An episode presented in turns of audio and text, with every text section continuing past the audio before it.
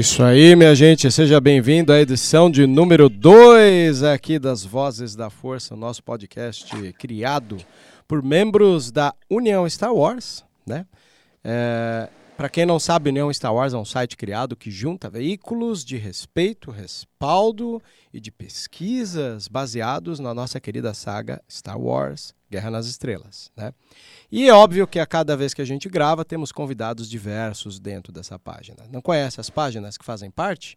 Uma boa oportunidade. Vai lá, visita o União Star Wars e veja quantas páginas de respeito fazem parte disso. Quando eu digo de respeito, é porque nós temos sempre uma preocupação de levar a informação verdadeira ao leitor de Star Wars. Ao mesmo tempo, limpar os caminhos para que o leitor não se sinta ofendido, porque a gente sabe, né? O número de haters aumentou, tem sempre gente chata e a gente faz de tudo para que as pessoas se sintam à vontade em qualquer página que tem aquele selo de qualidade, aquele selo chamado União Star Wars. Então tá aí. Hoje é um dia especial, temos aqui uma salada de sotaques, o que é uma especialidade que a gente tem. E eu vou começar chamando o nosso pauteiro aqui, nosso querido Tiago Kenobi. Por favor, se apresente, Tiago. Hello there! E aí, pessoal, tudo bem com vocês? Aqui é o Thiago Kenobi, do Enclave da Força. Sejam bem-vindos. Vamos falar bastante coisas de Star Wars hoje. Vamos falar de uma retrospectiva 2018 dos lançamentos que tivemos aí nesse ano. E muitas outras coisas que vocês vão descobrir no decorrer desse podcast. Então fiquem até o final que vocês vão adorar o podcast de hoje. E como comentário pessoal aí, eu desejo a todos vocês um feliz dia da vida ou um feliz holiday special. Ô louco, ó, o cara desejando aos outros muita breguice, mas tudo bem. Star Wars quando surgiu tinha um, um, quê? um pezinho ali no brega, no kit, né? Segundo lugar, olha aí, temos nada mais, nada menos a nossa querida Clara de qual page, Thiago? Aliança Rebelde. Por favor, Clara. Oi. Oi, pessoal, tudo bem? Aqui é Clara, eu sou da Aliança Rebelde, junto com o João, que não pôde estar aqui hoje. E, como primeira vez nesse podcast, eu estou muito animada para falar sobre os assuntos diversos que a gente vai conversar hoje. Temos aqui também a nossa querida Yapsa, da página Guerreiras Star Wars. Por favor, se apresente, Yapsa. Olá, boa noite todo mundo. Fala guerreiras e guerreiros que vieram pelo meu canal, se é que alguém veio pelo meu canal, mas tudo bem. Aqui é a Yapsa, do Guerreiras Star Wars. Também esse é meu segundo podcast. Super feliz de estar aqui com vocês hoje para falar de coisinhas da nossa saga de novo. Muito bom, é isso aí. Temos também hoje aqui um grande convidado, um grande amigo que eu tenho o prazer de apresentar, que é o nosso querido Marquinhos da Trooper TV. Por favor, Marquinhos. Fala galera, eu sou o Marcos Vinícius, represento o Trooper TV, pela primeira vez participando aqui do Vozes da Força com a galera da União, que é sempre um prazer estar em conjunto com essa galera. Como o Vebs disse no início, uma salada de sotaques e eu gosto muito de cada um aqui. É, eu sou aquele trooper que acerta tiro, é isso. Hoje a gente vai acertar alguns tiros aí sobre os assuntos que a gente vai estar falando. Pra quem não sabe, a página Star Wars Storyteller, que era do nosso querido Dan Colíquio, ela não morreu, ela foi ressuscitada com um grande desfibrilador que está agora nas mãos do nosso querido JP. Por favor, JP. E aí, caras, tudo bem com vocês? É, eu sou o JP, tem gente aí que deve me conhecer por outros apelidos, como Evan também, é, do jeito que vocês quiserem. É, eu estou representando o Storyteller, também sou da, da equipe do Enclave da Força, é, e mais algumas páginas aí. E hoje, a pedido, a, convi a convite do Vebs, eu vim é, falar aí sobre retrospectiva é, dos assuntos que envolveram Star Wars em 2018 com muito prazer. E agora vou apresentar é o nosso querido Filipão do Star Wars Universe. Por favor, Felipe. Opa, galera, tudo bem com vocês? Aqui é o Felipe do Star Wars Universe. E é sempre bom ter presenças ilustres aqui nesse podcast que eu estou participando pela primeira vez aqui.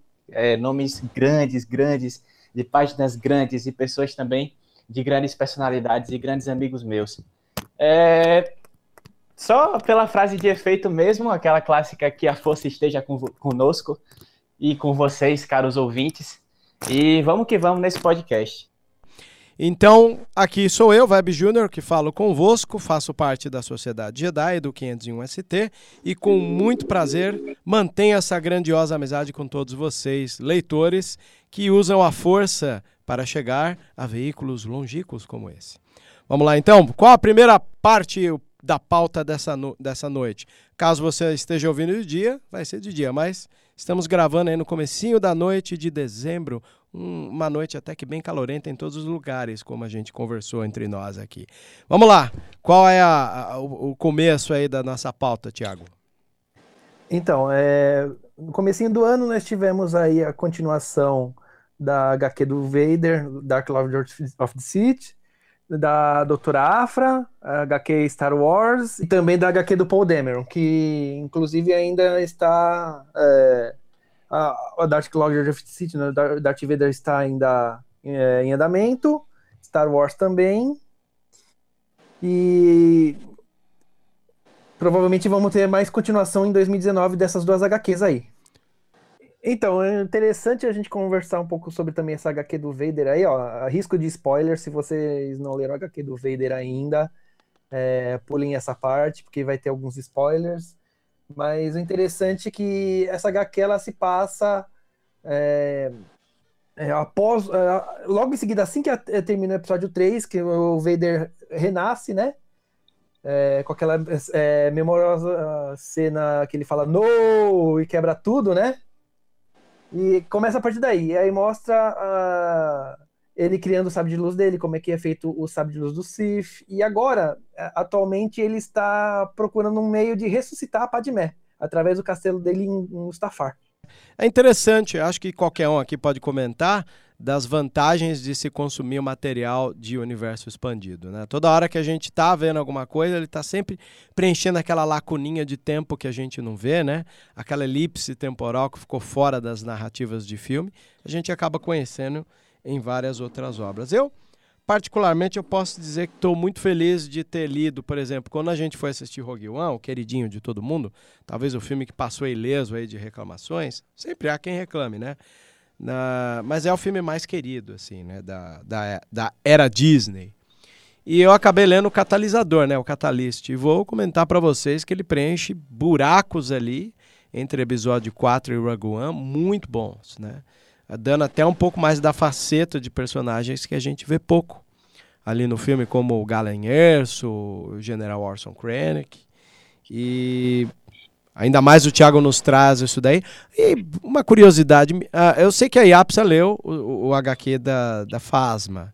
Clara, tu costuma, tu costuma, a Clarinha também costuma consumir histórias em quadrinhos?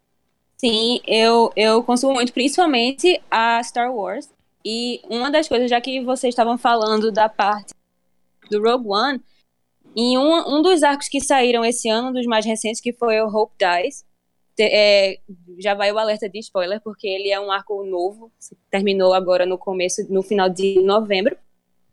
É, mostrou como que surgiu o Rogue Squadron, que o Luke é líder, que aparece lá na, lá na batalha de Hoth, no Império Contra-Ataca.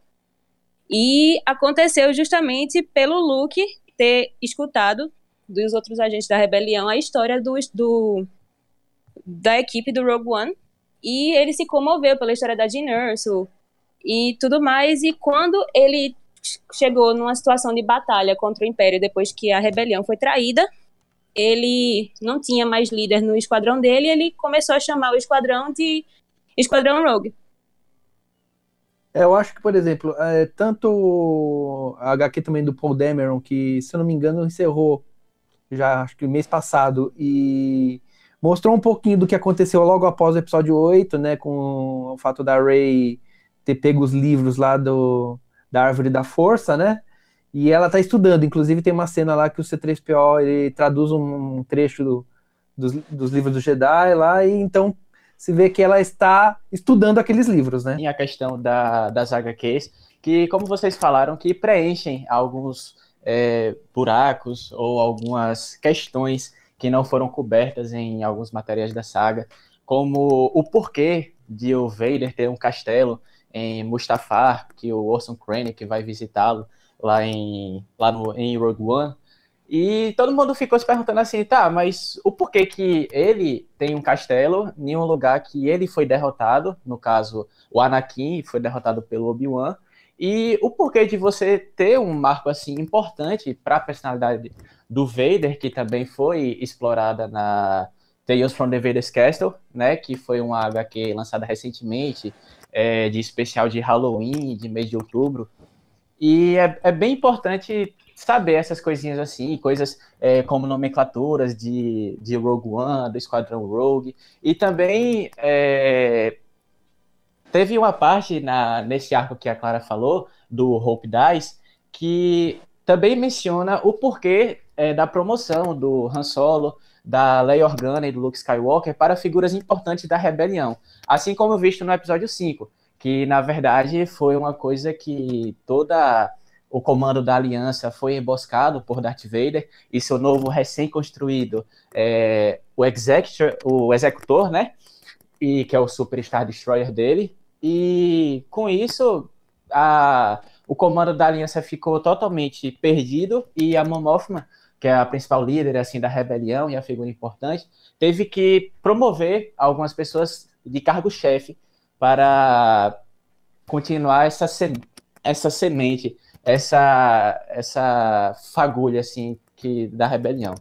Sobre questão de HQ ali, é, aquela hora o Thiago tinha falado da HQ do Vader, que lançou ano passado, a Dark Lord of the Sith, e eu gostaria de acrescentar que, para mim, as HQs do Vader até agora são as melhores do canon, assim, é umas é HQs que eu faço questão de acompanhar, porque tem umas que eu não estou acompanhando tanto, é, a, Paul Dameron em Star Wars, por exemplo. Eu parei, nem lembro em que edição, mas as, de, as do Vader eu faço questão de, de acompanhar, porque principalmente a, a de 2017, porque mostra a transição dele, porque começa logo após o episódio 3 e vai mostrando a transição dele para se tornando aquele Vader que a gente conhece na trilogia clássica. E eu acho sensacional, sabe? Porque ele tá ainda amargurado, tá ainda sentido por causa da morte da Padmé, tá tentando se acostumar ainda a tudo aquilo, e ele enfrenta bastante dificuldade e eu acho isso muito massa. Fora que a gente vê o treinamento dele, a gente vê ele é, treinando lá os inquisidores, a gente vê como ele conseguiu também o sabre dele, eu acho sensacional aquela luta lá com o Kirak Infila, que é o nome daquele Jedi lá, que ficou exilado. E a de 2015 também eu acho sensacional porque é, mostra o quanto o Vader estava obcecado para encontrar o Luke a todo custo, que até o, o Luke luta contra o Boba Fett. Depois vem um inspetor e descobre a identidade verdadeira do Vader e, e para mim são os melhores HQs até agora. E o resto eu nem acompanhei direito. Eu, particularmente, tava, tinha deixado de ler algumas coisas e fiquei muito, muito curioso com a Afra, né? É, desde é, o que acaba contrariando um pouco até essa galera que acha que a representatividade feminina só tenha surgido na época da, da Kathleen Kennedy, né? E sendo que o universo de HQ, um personagem como a Afra, é extremamente positivo. Alguém de vocês aí pode comentar um pouquinho mais do caráter dela para aquele ouvinte que não ouviu falar dela? Eu, eu posso. É, na verdade, assim, é, a Afra ela é um personagem muito bem estabelecido é, dentro da cronologia da antiga HQ do Vader. No caso, como o JP falou aí, a, a primeira HQ do Vader de 2015. E depois ela ganhou uma HQ própria, ela foi é, ela foi explorada como uma personagem é, é, bissexual e na verdade assim todo mundo nem, nem ligou muito né porque, porque o pessoal que que consome as HQs já é um público mais diferente assim da galera que vai para o cinema reclamar sabe eu acho que essa galera que vai para o mundo das HQs que sempre quer saber mais é, são aqueles que sempre estão abertos a novos, a novos tipos de experiência, a novos, novos tipos de personagens. E com isso, a consolidação da Afro nas HQs é maravilhosa, que passa despercebido totalmente o porquê da personagem ser daquele jeito e foca mais na história e o que ela tem a trazer para o Canon e sua contribuição. Saiu pelas redes aí, que eu não sei se foi na HQ do Vader nova ou se foi em alguma outra, que eles apresentaram a primeira Sith mulher no canon. E eu fiquei muito interessada nisso. Eu não lembro, mas é, sobre questão de Sith mulher, eu lembro da lá em Rebels que quando eles vão lá pro templo lá em Malacor tem aquela voz de uma Sith antiga que construiu aquele aquele templo lá que eu até já conversei com o, o Felipe sobre ser a Kreia lá de de Kotor e eu só consigo lembrar dela até agora de Sif no cano. Ah, tem a. Tem o Lord Monin, né? Que é o, o espírito Sif que o Darth Vader está consultando para criar o castelo dele. Conta um flashback dele lá e ele é treinado por uma Lord Sif mulher. Hum. É, eu não sei onde é que eu vi isso, não sei se é verdade, mas eu sei que eu fiquei assim, caramba, eu preciso ler o que quer que seja que agora eu não tô lembrando para ver isso. A gente compartilhou muito isso em, em outros grupos, grupos Raylo, as meninas falaram muito, mas eu não tô lembrando de jeito nenhum de onde é que era. Eu acho extremamente interessante quando eu vejo muita gente diferente de gostos entre si querendo ler um pouquinho mais de HQ. Na minha época, é, que começaram a chegar os primeiros histórias em quadrinhos, né, aqui no, no, no, no Brasil. Vocês lembram aquela, aquela história, Tiago, que é o Luke quase indo pro, pro Dark Side? Acho que foi o primeiro grande gibi de Star Wars que chegou aqui, quando não era dividido com outras coisas da Marvel. É até quando mostra. Olha, Vebs, não é da minha época, não, não lembro. Obrigado, viu? viu? Foi aquela que foi aquela que Dark Empire que Luke vai para o lado negro. Exato, é esse aí. É o Dark Empire. Que tem a, o retorno do Palpatine. Isso, até o clone o retorno dele. do Boba, o clone do Palpatine, exato.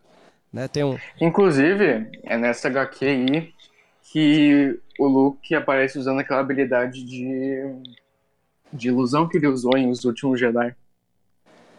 Olha aí, uma informação que eu não lembrava, hein? Obrigado Ou seja, é possível ele ter feito aquilo então, né? Pra sanar a dúvida do pessoal. Pois é, isso acaba até complementando. Eu tava lá na Comic Con numa das palestras e uma das meninas que perguntaram, ela usou, né, como dúvida isso daí. E eu comentei que eu lembro de ter lido alguma coisa sobre isso no próprio Caminho Jedi que dá essa alusão, né? Que é um livro que pisa no canon e no, no embora ele seja Legends, ele pisa em algumas coisas canon, né? E essa foi uma Ah, das sim, coisas que o livro é sensacional que eu recomendo todo mundo a ler. os guias em geral, né? Quem, quem puder, por exemplo, tem muita gente que não tem paciência para ler a literatura de Star Wars, mas quer um livro de decoração e tal, e não pode comprar os guias que acompanham os filmes. Tá aí um bom livro, uma boa coleção que ainda é fácil de encontrar para se comprar na internet, nos sebos, né? E pode ser uma bela decoração e algo para leitura, né?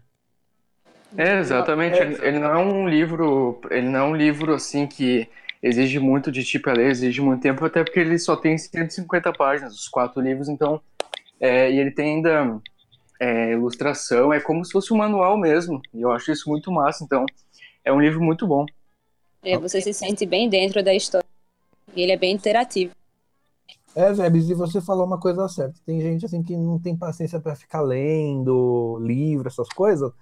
Por isso que existe também a versão em quadrinhos de alguns livros, como por exemplo, que também lançou esse ano, a HQ do Traum, né, que é baseada no primeiro livro que o Timothy Zahn lançou, lançou no passado e o HQ lançou esse ano. Vai sair também um webcomic do livro Leia, Princesa de Alderan, para justamente quem não, porque esse livro ele é bem bem grosso, bem grande e não é todo mundo que tem paciência, por mais que eu recomendo muito que as pessoas vejam a literatura de Star Wars, porque tem coisas fantásticas no canon e no Legend para todos os tipos de gosto. Eu sempre puxo sardinha pra Delilah porque eu adorei a escrita dela no livro da Fasma.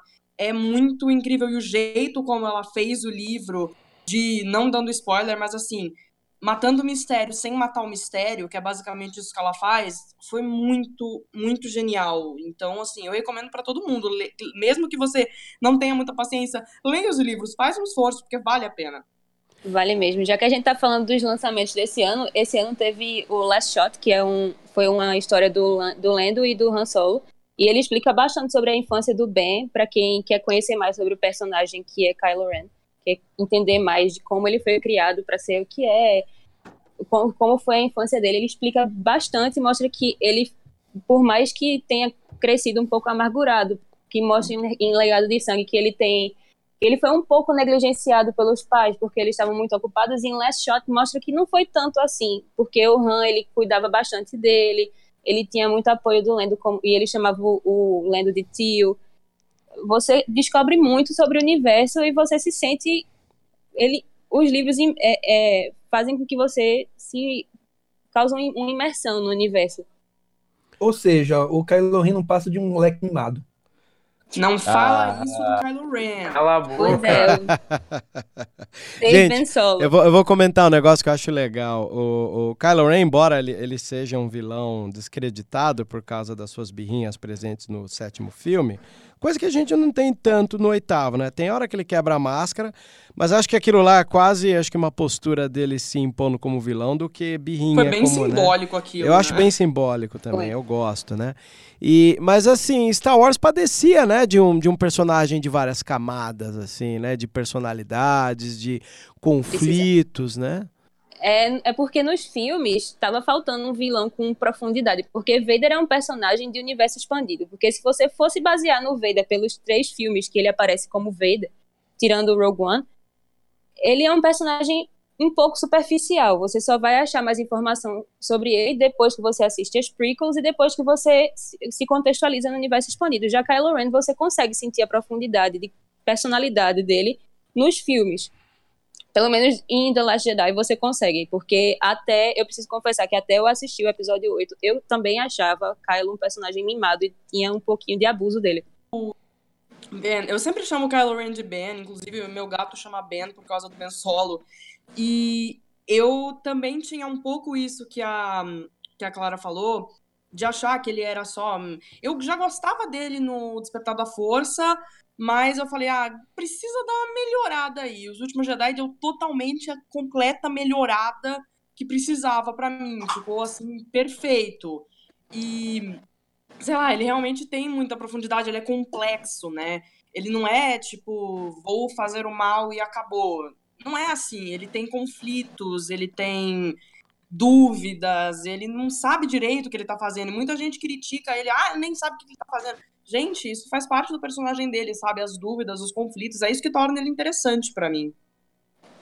Ah, eu concordo, porque, inclusive, quem, quem me conhece sabe que eu não gostei dos últimos Jedi, mas uma coisa que eu elogio muito foi a evolução do Kylo, porque eu também, eu, acho que quase ninguém gostou dele no episódio 7 do jeito que ele era, foram pouquíssimas pessoas que eu vi, é, e no episódio 8 ele deu aquela aquela turbinada, ele mudou totalmente lá, que nem a, acho que foi a Clara e a Apsa falou, da cena da, da máscara que quebra, que foi muito simbólico, e, e ele mudou totalmente, eu, foi uma das coisas que eu mais elogiei no filme, assim, mesmo não tendo gostado. É, o que falta às vezes é uma boa vontade. Quando a gente está aqui comentando, acho que não é a primeira vez que a galera vai ouvir a gente no podcast reclamando do, da postura do fã, é, acho que é um pouco disso. O que a gente queria que o fã tivesse era boa vontade. Porque uma das coisas, Exato. né, o que tem imperado é uma má vontade total de fazer reclamação. Às vezes o post nem tem espaço para você ir lá e falar suas groselhas, seus desafetos, mas sempre tem alguém lá, no meio de um mundaréu de comentários legais, e você sente ao ler os comentários a galera querendo procurar algo positivo. Como o João fez agora, o JP, o que, que ele fez? Ele viu num filme que ele não gosta, um ponto positivo para levantar. Eu imagino que as mulheres devem padecer bastante, porque elas chegaram no fandom com mais é, empoderamento agora, né, da, da 2015 para cá, Sim. e elas devem enfrentar muito idiota na internet. Se as pessoas fossem, por exemplo, feito o JP, que não gostou, mas ele faz um, um comentário crítico, que você sabe que tem uma lógica sobre o comentário, em vez de ser apenas um, um comentário misógino, alguma coisa assim, bem jogada. Ah, foi um lixo porque eu não gostei, não aconteceu. Eu queria, então é um lixo. Mas as pessoas têm que aprender a ser mais crítica, a serem mais críticas e menos destrutivas em relação ao que gostam. E a representatividade feminina é uma coisa que é extremamente importante, porque até é, a gente ter a trilogia sequel, nos filmes, as únicas personagens femininas que eram realmente fortes e com proeminência nos filmes era Leia e Padme. E Padme ainda teve uma queda, porque ela era extremamente forte nos dois primeiros filmes da trilogia prequel, mas no terceiro ela já foi meio que colocada por para trás e passou o filme todo sem fazer muita coisa. É, uma, uma pessoa grávida é difícil é, participar da guerra, né? Não, enquanto, quanto a isso é verdade, eu, eu, concordo. Mas assim, eu ainda senti que faltou um pouco a presença dela no filme. Uma coisa que me chocou muito depois que saiu Os Últimos Jedi foi que, assim, algumas críticas, vou pontuar aqui algumas delas, mas que, a, que os fãs faziam, era. Você via, assim, não claramente, quem prestava atenção via claramente, mas até para os outros era fácil de ver que eles estavam fazendo aquelas críticas, e se fosse um personagem homem, por exemplo, eles não fariam. É o caso da Leia naquela cena que ela volta para a nave com a força. Muita gente desceu pau naquela cena, falando, nossa, isso nunca ia acontecer, isso não sei o que, é um absurdo, não sei o que. Mas, assim, se a gente for pensar bem, assim, é, conscientemente, muitos personagens em Star Wars e fora de Star Wars, personagens homens, fazem verdadeiros milagres, né, na, em cena e tal. E as pessoas não reclamam tanto. Foi lá a Leia. Gente, ela não é só uma mulher, ela é a Leia. Ela é filha do Anakin Skywalker e irmã do Luke Skywalker. Ela também tem isso dentro dela, a força, entendeu? Mesmo que ela não tenha desenvolvido, talvez ela tenha isso dentro dela. Ela vai lá e usa a força para voltar para a nave e o pessoal começa a descascar. Eu falei, eh, teve um post inclusive no Facebook que falaram isso, que nossa, por que vocês estão tanto com a Leia? Se o Luke fez isso, o Anakin fez isso, não sei o quê, vocês não falaram nada deles, vocês estão falando da Leia, né? E eu vejo muito isso também com a Ray, as pessoas chamando a Ray de Mary Sue. Mary Sue, caso alguém não saiba, é uma, um termo que se originou acho que nas fanfics, mas é uma personagem feminina perfeita, que aprende tudo muito rápido, todo mundo gosta dela e etc. E se você. Eu acho que a Ray, como personagem, tem alguns problemas, mas se você analisar ela, ela não se encaixa nesse, nesse perfil de Mary Sue de jeito nenhum. E as pessoas continuam chamando ela assim, por puro desgosto delas com os filmes e atacando o pau na Ray, né? E uma outra, isso daí é o que me pega mais no pessoal aqui, que é o povo falar, a Fasma é completamente inútil, não faz nada, blá blá blá. Tá bom, mas pensa no que ela representa, mesmo no filme parada ali por cinco segundos. Cara, ela é uma mulher comandando os trooper tudo, entendeu? E ela é mulher, ela tá lá, quase que só tem homem na primeira ordem, e ela. E daí você lê o livro e você vê tudo que ela passou pra tá lá e você fala, meu, puta empoderamento feminino isso aí, né? Mas, enfim, as pessoas não enxergam e, e criticam por puro desgosto delas. Isso é muito chato. É, o, a própria Ray mostra isso até no episódio 7, né? Porque você vê que o Finn tenta salvar ela enquanto eles estavam fugindo lá de Jakku. Ele pega na mão dela, ela tira a mão, que você me vira, tira a mão. É, exatamente. Quanto a Ray, isso é uma coisa que eu inclusive já discuti. O pessoal pega muito no pé dela por ela ser desenrolada a esse ponto, mas um, um, um, detalhe que o pessoal não presta muita atenção é que a Ray e o Luke, eles têm passados completamente diferentes, porque por mais que o Luke seja forte com a força tal, ele teve muitas teve muitos, muito mais dificuldade do que a Ray, porque ele não teve o mesmo tipo de criação. O Luke, por mais que tenha sido criado com os tios, ele teve uma infância que ele recebeu amor, recebeu carinho. Ele não precisou se virar como um sucateiro na mão de um, alguém que faz os outros de escravos. E o próprio Yoda falou para ele no episódio 5 que ele só não conseguia fazer as coisas que ele tentava porque ele não tinha fé. Já a Rey não, ela pensa, ah, já que é para fazer isso, eu vou fazer e eu consigo. Uh, acho que essa é realidade que a Clara colocou de uma sucateira que sobreviveu sozinha em meio a tudo aquilo é, traz um background. Eu acho que existe. Quando eu digo má vontade, eu digo má vontade em quase tudo mesmo. Porque se o filme 7, né, Despertar da Força, ele vai lá e revela, é, sem explicar muita coisa, que é uma das belezas dessa trilogia nova, é não ser tão didático para explicar. Olha, essa é uma sucateira. A sucateira, ela vive de pegar sucatas. Ela vira e mexe vai ser vítima de idiotas. Aí você tem cenas que vai demonstrar isso daí. Você não precisa ser didático como o George Lucas era, e não que isso seja um problema, uma característica dele. Mas o, o, sétimo filme tem isso, sabe? Os caras tentando roubar ela, ela dá conta de dois ao mesmo tempo, enquanto o fim tá observando de longe. Isso é muito bom. Então a má vontade vem nisso, da galera não querer aceitar o background que ela já carrega e traz, ao mesmo tempo que o background dela do oitavo é essa segurança que ela tem de transitar entre o light side e o dark side, né? Quando ela pula no buraco, é, se depara com ela mesma. Então, são momentos como esse que tornam tão brilhante uma personagem como ela. E eu lembro de uma coisa, só um parênteses rapidinho, é que na época que Rogue One ia ser lançado, eu tava em muito grupo de fanfic e tal, nem escrevia Star Wars ainda, mas eu tava em muitos grupos. E quando lançaram o trailer, veio uma galera falando mal da Jean sem ter assistido nenhum filme ainda. Eles falaram: ah, eu queria Star Wars, não um spin-off de Jogos Vorazes. Tipo, comparando a Jean com a Katniss Everdeen de Jogos Vorazes. Não sei se todo mundo aqui assistiu, mas a Katniss era uma personagem bem durona, assim. Ela era bem do tipo. Nisso ela parece mesmo um pouco com a Jean, mas tipo, Cara, qual é o problema de ter uma mulher durona no protagonismo do filme? O pessoal fica reclamando da Ray porque a maioria que eu vejo reclama que é porque hum, diz que ela é muito poderosa na força sem explicação.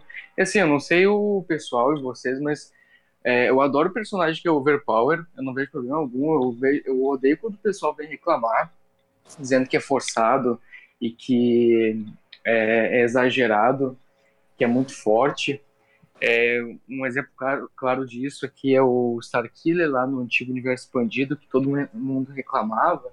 Era um cara muito muito overpower e eu não vejo problema nisso, sabe?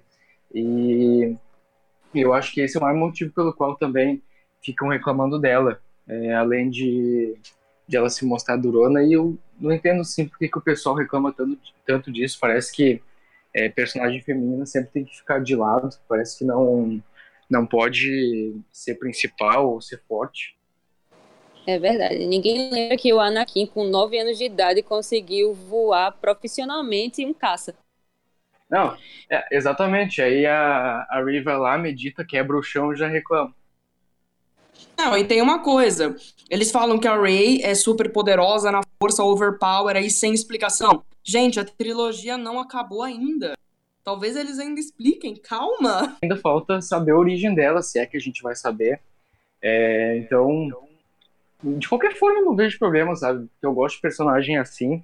É, as outras obras têm feito muito isso, dessa inserção do, do poder da, feminino dentro de suas obras, né? E aí eu estava usando o exemplo do Wi-Fi Wi Ralph, que, que a gente assistiu na Comic Con agora esses dias, e, e, eles fizeram um trabalho muito bacana com as personagens femininas, as princesas e a própria Vanellope, que é a, a protagonista ali junto com o Ralph, e mostrando algo que não precisa ser tipo, não precisa ser algo sobrenatural, pode ser natural, né? A forma com que eles fizeram a crítica ao que a, o pessoal não gosta, ou que o pessoal desgosta desse lance da, da mulher ser destaque, da mulher não precisar de ajuda. Né? Eu vi vocês comentando, sobre a Ray naquela cena em que o Finn quer dar a mão para ela. Falando, não, não precisa dar a mão para você, né? E a forma com que eles fizeram isso lá no Wi-Fi Ralph foi bem sutil, com as princesas tendo que salvar, por exemplo, o Ralph, que é um homem gigante, grande, forte, né? Então é essa até a, a, a sacada que eles usam lá.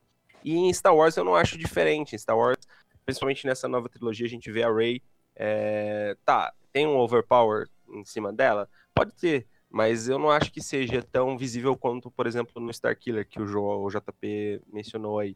É, é, sutil, é leve, talvez ainda tenha uma explicação muito plausível para isso no terceiro filme, né, no episódio 9. E, e acredito que vai ser bem aceitável, né? Até porque ela não não se mostrou tão poderosa quanto o pessoal às vezes acaba enaltecendo em suas críticas. Né? Eu vou curtir de qualquer jeito, vocês sabem que eu sou fã, fanboy, né? Mas parece que o episódio 9 vai se passar um ano depois do episódio 8, então tem, tem muito treinamento para a Rey fazer ainda, para é, se ela ficar mais poderosa ainda no episódio 9, porque ela treinou muito nesse período. E pode explicar alguma coisa, pode ter um flashback, ou pode não explicar, mas também não vai prejudicar o filme se não explicar. Eu acredito muito no, no potencial que eles mostraram a fim de chegar a um nível extremo de poder. Né? Então, por exemplo, ela não é essa força toda que todo mundo fala ainda, mas eu acredito muito que ela possa se tornar, assim como o Thiago aí falou. Então, no episódio 9, vamos, vamos colocar um salto temporal de um ano. Putz, ela vai ter um tempo para se treinar e também provavelmente treinar mais outras pessoas. E aí sim chegar num patamar de nível Jedi, vamos colocar assim, nível Darth Vader ou nível Luke, né? Para aí sim mostrar um, um poder, assim, talvez alguém possa criticar e falar, nossa, isso aí foi demais. Porque até, até agora não. Né? E eu gosto sim, gosto bastante também desse poder dela. E também não ligaria se ficasse por, por vamos dizer assim, se ficasse por, por isso mesmo, falar, ah, ela é forte porque ela é sensitiva à força, como qualquer um pode ser, e não porque ela é uma Skywalker. Talvez se explique quem a Rey é, mas o que as pessoas criticam e talvez elas fiquem. Pessoas que criticam fiquem bem frustradas no final. É que a Ray talvez realmente seja ninguém. Talvez o que o Ben disse para ela no naquela cena da sala do trono dos últimos Jedi seja verdade. Talvez os pais dela tenham simplesmente abandonado ela lá e assim, todo mundo, nossa, mas como é que ela tem a força? Como é que. Gente, a força não é elitista ficar catando, não, só essa família pode ter a força, essa linhagem. Criancinha puxando a vassoura com a força. Então, assim, teoricamente qualquer um pode nascer com a força, né? E se tu for pro universo expandido e tu for ver o resto, assim, dos, dos Jedi e Sith, tu vai ver que a maioria a gente nem sabe quem é, é de quem foi pai, assim, é, quer dizer, quem eram os pais. Um exemplo é o, é o Evan, por exemplo, a gente nem sabe quem são os pais dele. Ele provavelmente nasceu de, de uns mineradores comuns. E, e, ninguém reclama, sabe? Porque, como o Felipe tinha falado, o pessoal do Universo Expandido geralmente é aberto a novas propostas e a novo, novas aventuras e não se importa tanto com isso. Então, eu vejo só mais o pessoal do filme mesmo reclamando disso, de ai, porque ela tem que ser forte é, só se ela for da família Skywalker, sabe? Putz, eu já acho que os filmes estão se despedindo da família Skywalker e acho até bom. E vou dizer, embora contrarie a minha parceira do site Sociedade Jedi Alô, eu não gosto da ideia dela ser Skywalker, não. Prefiro que ela já seja a porta de saída da saga das mãos do Skywalker e seja uma coisa interessante até. É, eu até concordo com essa postura da Rey não ser uma Skywalker, até porque como a saga episódica ela já foi tratada como a saga Skywalker também, a gente já tem o foco todo no Kylo Ren. E eu acredito assim que a principal questão a ser tratada no episódio 9 vai ser o conflito de quem é o Kylo Ren em si, de quem, é, de quem ele era antes do Snoke, de toda a linhagem Skywalker está em jogo entre uma possível aparição do Luke Skywalker como Force Ghost e o Ben Skywalker. E a Rey é um pouco secundária nesse conflito, a ponto de dizer, poxa, ainda tem pessoas que é, nesse universo me entendem, que na verdade a Rey ela entende um pouco de como o Kylo foi e como o Kylo é, porque ela também foi, de certa forma, abandonada por seus pais, assim como o Kylo acha que ele foi, é, e viu o Snoke como salvação, enquanto a Rey ela não foi para essa para esse caminho oposto é, que o Kylo tomou. Então, na verdade, assim, se fosse para pegar um foco totalmente, é, totalmente para um episódio só, eu diria que para o Kylo ser um Skywalker já basta. E dividir esse foco com a Rey não seria muito legal. E aí acabaria quebrando um pouco de o que o Kylo poderia ser, que é um personagem muito, muito bem explorado. E quanto àquele, àquele problema da Leia, quem conhece ela como personagem, eu digo isso porque ela é a minha personagem favorita desde sempre, eu acompanho assim todo o conteúdo dela no universo expandido. Sabe que ela é muito forte, não, não só na força, mas internamente, psicologicamente, ela é extremamente forte.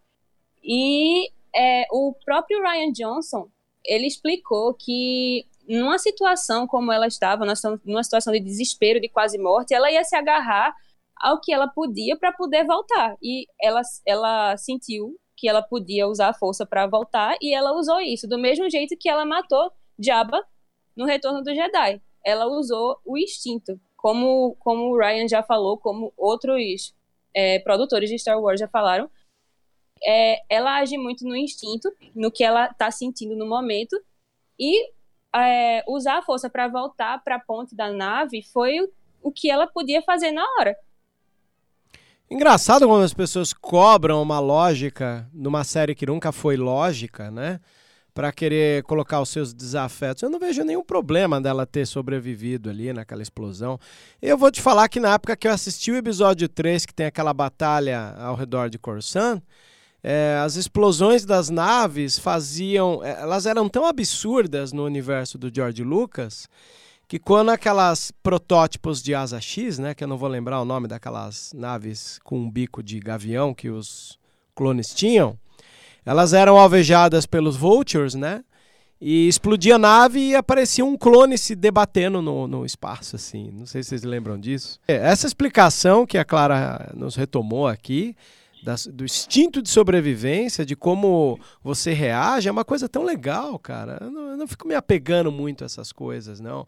Óbvio, é. né? Vira alguns é memes é legais. Coisa, é uma coisa humana até, né? Se a gente for pensar, as pessoas quando estão, isso eu acho que é cientificamente comprovado até no nosso mundo, falando da realidade mesmo. Quando as pessoas estão em desespero, estão fazendo, estão em perigo, precisam se salvar, as pessoas ficam mais fortes, mais rápidas. O, a, o ser humano é assim mesmo. Então, lá não pode ser, a, a, dentro da lógica de Star Wars, ela com, com certeza poderia usar a força no desespero. É, então, não, com certeza, ainda mais ela sendo quem ela é. Se vocês forem ver no Harry Potter e a Pedra Filosofal, o Harry Potter não sabia nem que ele era um bruxo, ele atiçou a cobra lá contra o primo dele. E, tipo, ele fez isso por instinto. Quando a galera fica com raiva ou triste, eles fazem acontecer coisas mágicas é, por, por instinto.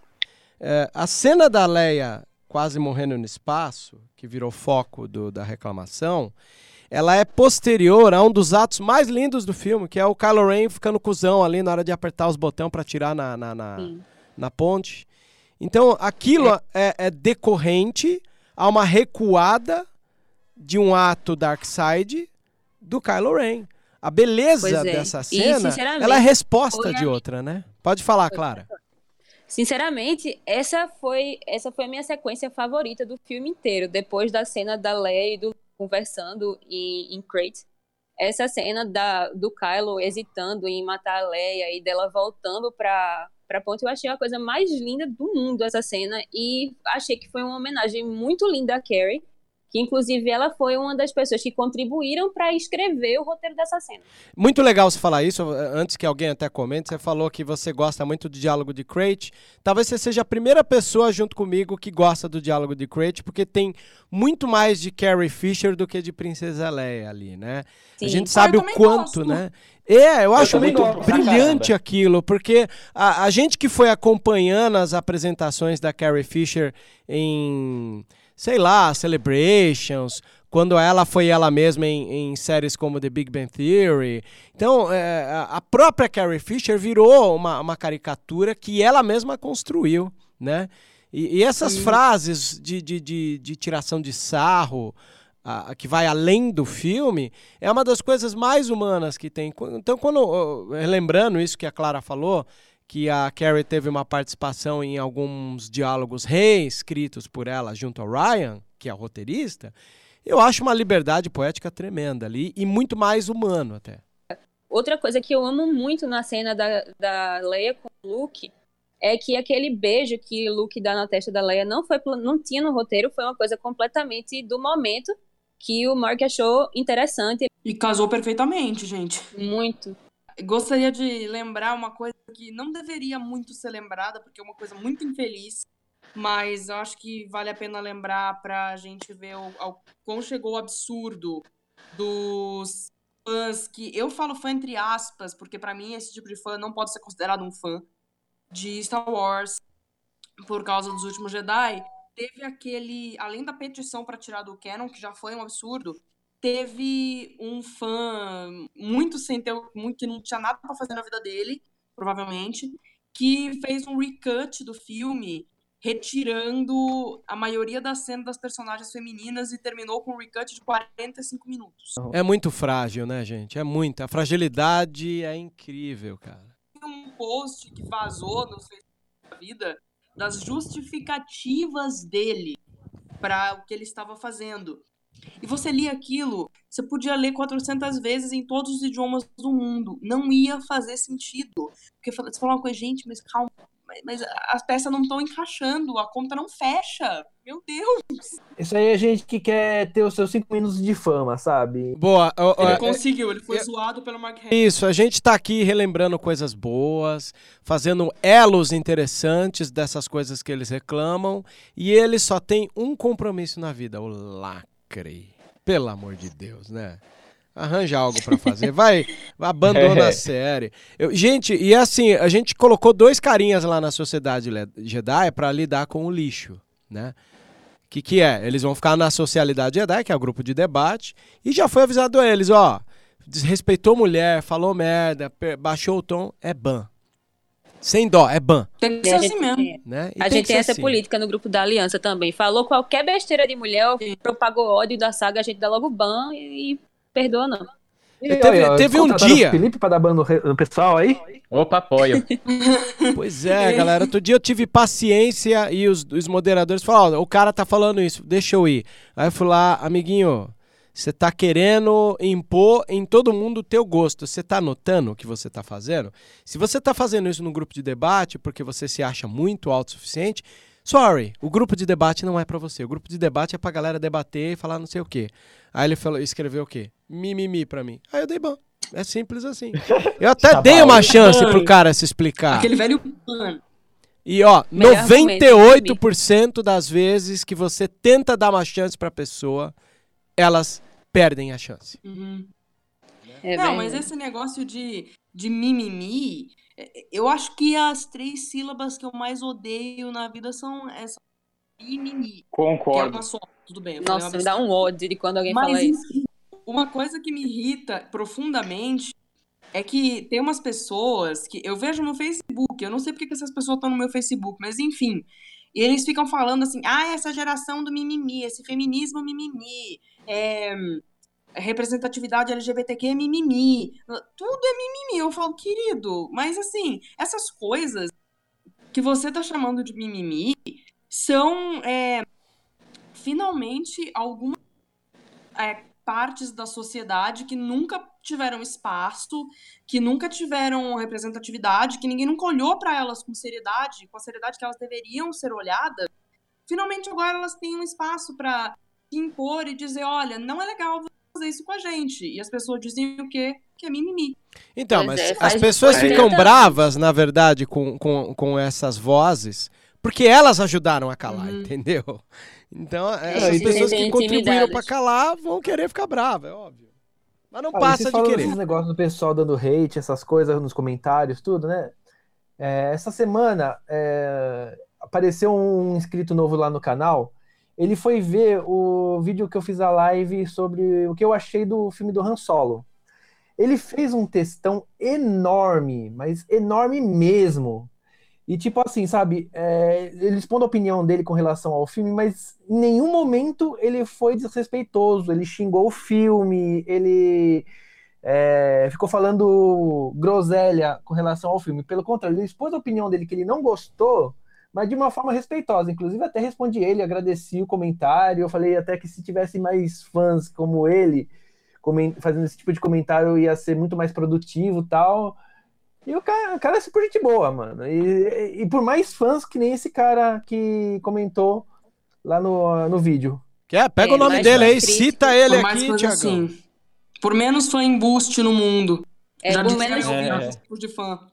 Por menos Não, fã pera- que diz que gosta de Star Wars desde que era Guerra nas Estrelas. É. Pera. Tem um caso, tem um caso lá no Universe que que o cara chegou e aí ele falou, poxa, eu posso criticar a Sequels? Aí eu, tá, pode, né? A gente tá aqui no, na democracia, lembro você disso. tem todo o direito de expor sua opinião. E eu, tá, siga em frente, né? E aí ele foi fazer um textão, na verdade, que não dizia nada com nada. E aí começou a xingar a Sequels, começou a falar que era abobrinha da Kathleen Kennedy. Aí eu falei, poxa, você gastou mesmo seu tempo com isso aqui e tal. Aí eu, tá. Tipo, eu não gostei muito de The Last Jedi, certo? Mas eu tenho algumas críticas que pelo menos creio eu que são pertinentes, mas eu não saio por aí falando groselha para todo mundo. E aí o cara pegou e falou: Ah, mas aí é porque você está se auto-intitulando fã, e eu sou fã desde a época que era chamado de Guerra nas Estrelas. Hum. Aí eu. Hum. Ah, né? Legal pra você. É um grupo que chama apenas Star Wars lá. A gente chama de grupo do Olívio entre nós porque foi o Olívio que segurou a barra por um bom tempo. E várias vezes, às vezes a gente tá lá e vem alguém querendo dizer: Olha, eu sou fã de não sei o que. Aí eu entro, cara. Você sabia que eu vi Império Contra-Ataque em 80 no cinema? Cara, é, é. Sabe que isso me faz mais do que esse carinha que conheceu Star Wars semana passada? Merda alguma! Eu falo pra ele, né? Porque isso não presta pra porra nenhuma, cara. Eu acho que o consumo não, da série. Quem for editar, né? bota o pi aí. Mas é lógico, porra alguma, porque, isso cara, é pense comigo. A série, por muito tempo, Star Wars era um ponto de encontro com amigos comigo. Eu ia numa, numa estreia de filme, era ponto de encontro de amigos. Eu fui na CCXP, é um ponto de encontro de amigos de vários lugares do país. Agora o cara quer usar isso que é para ser mais que os outros, para sobrepujar. O que que isso traz de bom para ele? Ah, que bonitinho. Ah, então você viu o é. filme na década de 80? Que bonitinho. Quer o seu biscoito agora? Quer depois? Porque não dá para entender, gente. Gente não... biscoiteira. E isso que o Thiago falou do texto aí, tá na postura da pessoa. Quando ela entra num debate com um texto ou com uma frase, tá na postura dela se ela tá aberta a um diálogo, ao, ao, trazer uma crise, uma, uma questão pertinente, algo que ele não engoliu, algo do tipo, gente, ó, trouxe aqui, eu não tô engolindo essa parte, vamos falar sobre isso. Não é uma coisa de imposição, do tipo, olha, essa é a minha opinião, né? Tem, tem uma galera que adora ser grosseira, aí você vai falar é a minha opinião. Não, amigo, isso não é a sua opinião. A opinião não é. Opinião tem limite. É, não. E... O que eu é, acho mais legal, pessoas. Assim, eu, eu tenho uma amiga que é da equipe do Guerreiras, que é a Gabi. Gabi, se você ouvir isso, beijo para você, sua linda. É que ela quer trabalhar com crítica de cinema. Eu falei isso no, no meu vídeo de tipos de fãs, que ela quer ser a fã crítica, quer trabalhar com isso. Só que ela, eu nunca vi a Gabi dando hate em nada. E ela tem uma coisa muito interessante que eu acho que todo mundo que, que se mete a criticar, não que criticar seja uma coisa ruim. Se você se mete a criticar, saiba o que você está criticando, né? Porque isso é assim, é uma coisa básica para você fazer uma crítica, é você conhecer direito do que você está falando. Vou dar o, o exemplo que sempre acontece comigo que assim, eu já tive que lidar, principalmente no Tumblr, com hater da Fasma me enchendo o saco. Escrotas. Mas assim, e você vê que o jeito que a pessoa fala, ela não, faz ideia. Não precisa nem. Não, não é nem ler o livro, não tem ideia do que ela tá falando. Eu falo, querido, é, vamos primeiro aprender o basiquinho da personagem para depois falar groselha disso? Tá, querido, por favor. Eu já ouvi você falando isso para mim. É, mas no seu caso eu tava zoando com a tua cara, né? Não, o problema de hoje em dia é que as pessoas vão criticar alguma coisa e elas não se colocam no lugar de quem gostou aí, vão lá, falam merda do filme. Aí por isso que as pessoas ficam bravas, porque vão lá e xingam é, um filme que elas amaram e a pessoa fica magoada. Por isso que a pessoa, é, como a, a Ana falou, a Clara falou, é, por isso tem que ser de um jeito mais crítico, sabe? Para não ofender os outros, para não ficar falando mal do filme que o amiguinho ali adorou. É, tem que ser mais é, educado, né? É, acho que todo mundo aqui sabe que eu shippo o Raylo, que é o Kylo Ren com a e eu tenho, eu tô em muitos grupos de majoritariamente meninas é, que shippam Raylo, e assim, o hate que a gente leva. A... Teve uma vez no, no Tumblr, eu acho que eu compartilhei isso lá na, na Aliança Rebelde uma vez, entre a gente, a Clara talvez lembre. Que o cara falou assim: os Raylos são o câncer das sequels. A gente ah, eu lembro. chamado de câncer. Porque a gente torce para que uma coisa que, desculpa, gente, tá bom, podem não concordar, enfim, não concordar é direito de todo mundo, mas dizer que não faz sentido nenhum, principalmente contando os últimos Jedi, é meio esquisito, porque algum sentido faz. Então, assim, é. E, e xingam, falam absurdos da gente. Muitas meninas Raylos abandonaram é, grupos da internet, abandonaram o Facebook. Eu sei de histórias cabulosas, coisas horríveis, de ameaça mesmo, gente que foi ameaçada por conta disso. E daí eu fico tipo, gente, mas caramba, educação, por favor, sabe? mínimo, né? Mas acho que no final essa galera mais fortaleceu a, o pessoal de Raylo do que podia imaginar, né? Porque Sim, é, é, eles forçaram, eles foram empurrando na bica, né? As mulheres e homens a se encontrarem num reduto que fosse só deles, né? Eu, Sim. quem é é até engraçado, uma vez eu já cheguei a frequentar o grupo Raylo, né? É, o grupo me tirou porque eles queriam que eu pensasse como eles, algumas pessoas no grupo, não todas. E eu disse no grupo eu falei, gente, eu pensar em Halo ou não pensar é querer plantar uma expectativa. E eu não quero ter expectativa, porque quando eu crio expectativas com o filme, eu posso me decepcionar. E eu acho que assim, nunca reclamei de vocês serem Halo, né?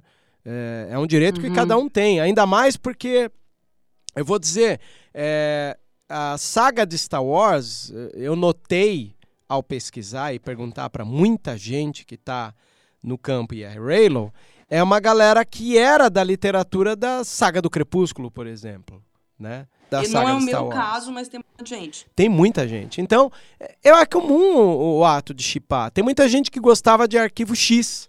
E o X-Files tem uma galera que chipa, né? Tem os shippers, né, e tal. E eu não tenho problema. O único problema que eu tenho é que isso também é uma forma de expectativa. E eu desvio das Ah, sim, expectativas. é. Tem gente né? que prefere não criar expectativa nenhuma.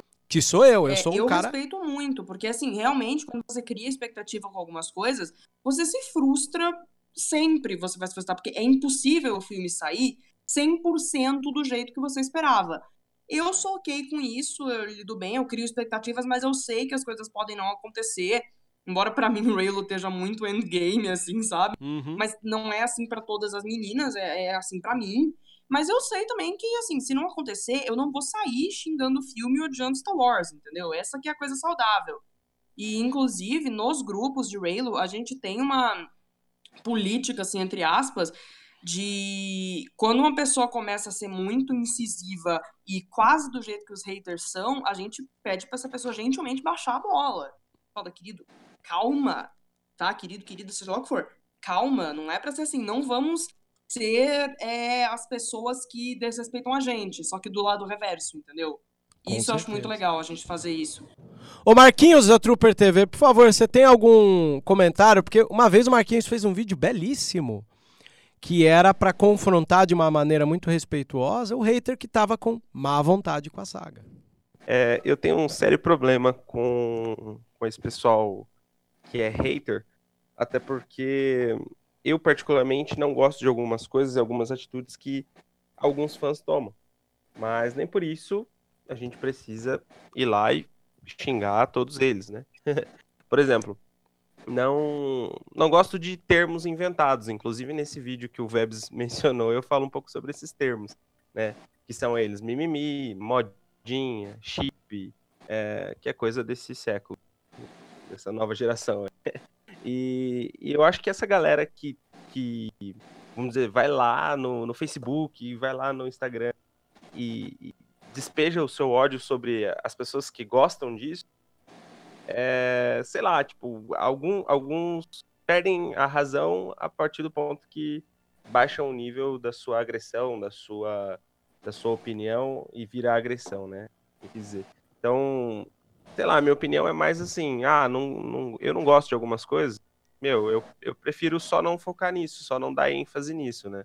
É, ao pa- ao passo que eu não toco em tal assunto, porque eu não gosto dele, é, eu vou menos ouvir sobre ele. Então, essa é a maneira mais sensata de lidar com algo que você não gosta, é deixar de lado. É você não, não ficar elevando e, e exaltando isso o tempo todo. E é exatamente isso que o pessoal faz. Ah, não gosto de Halo, vou, vou lá falar mal. Não, eu não gosto de Halo.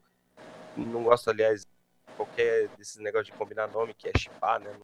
Meu, não gosto. Tipo assim, não é algo que eu preste atenção no filme. Mesmo que isso aconteça. Igual a Yapsa falou. É aparente uma relação, sim, entre o Kylo e a Rey. Né? Pode ser afetiva, pode ser, sei lá, pode- podem ser primos. Mas é, não, é- não, não foco em observar, em analisar isso, e quem foca é porque gosta disso. E se eu não gosto, como eu disse, eu não vou dar a minha atenção, não vou focar nisso e não vou ficar sobre isso. E acho que é aí que a galera se perde. É a gente que lida com grupos de conteúdo, principalmente é, páginas de, discussão, de, de discussão também, é, sempre tem um ou outro que chega na má fé, na má vontade mesmo, e vem para descer o pau, dizer assim, cara, é, eu odeio porque eu odeio.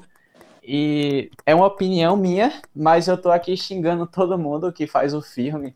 Eu tô chamando o Ryan de bocó e porque ele não compactua com minha ideia. E assim, felizmente, felizmente, eu só tive um ou dois casos assim lá no, no Universe.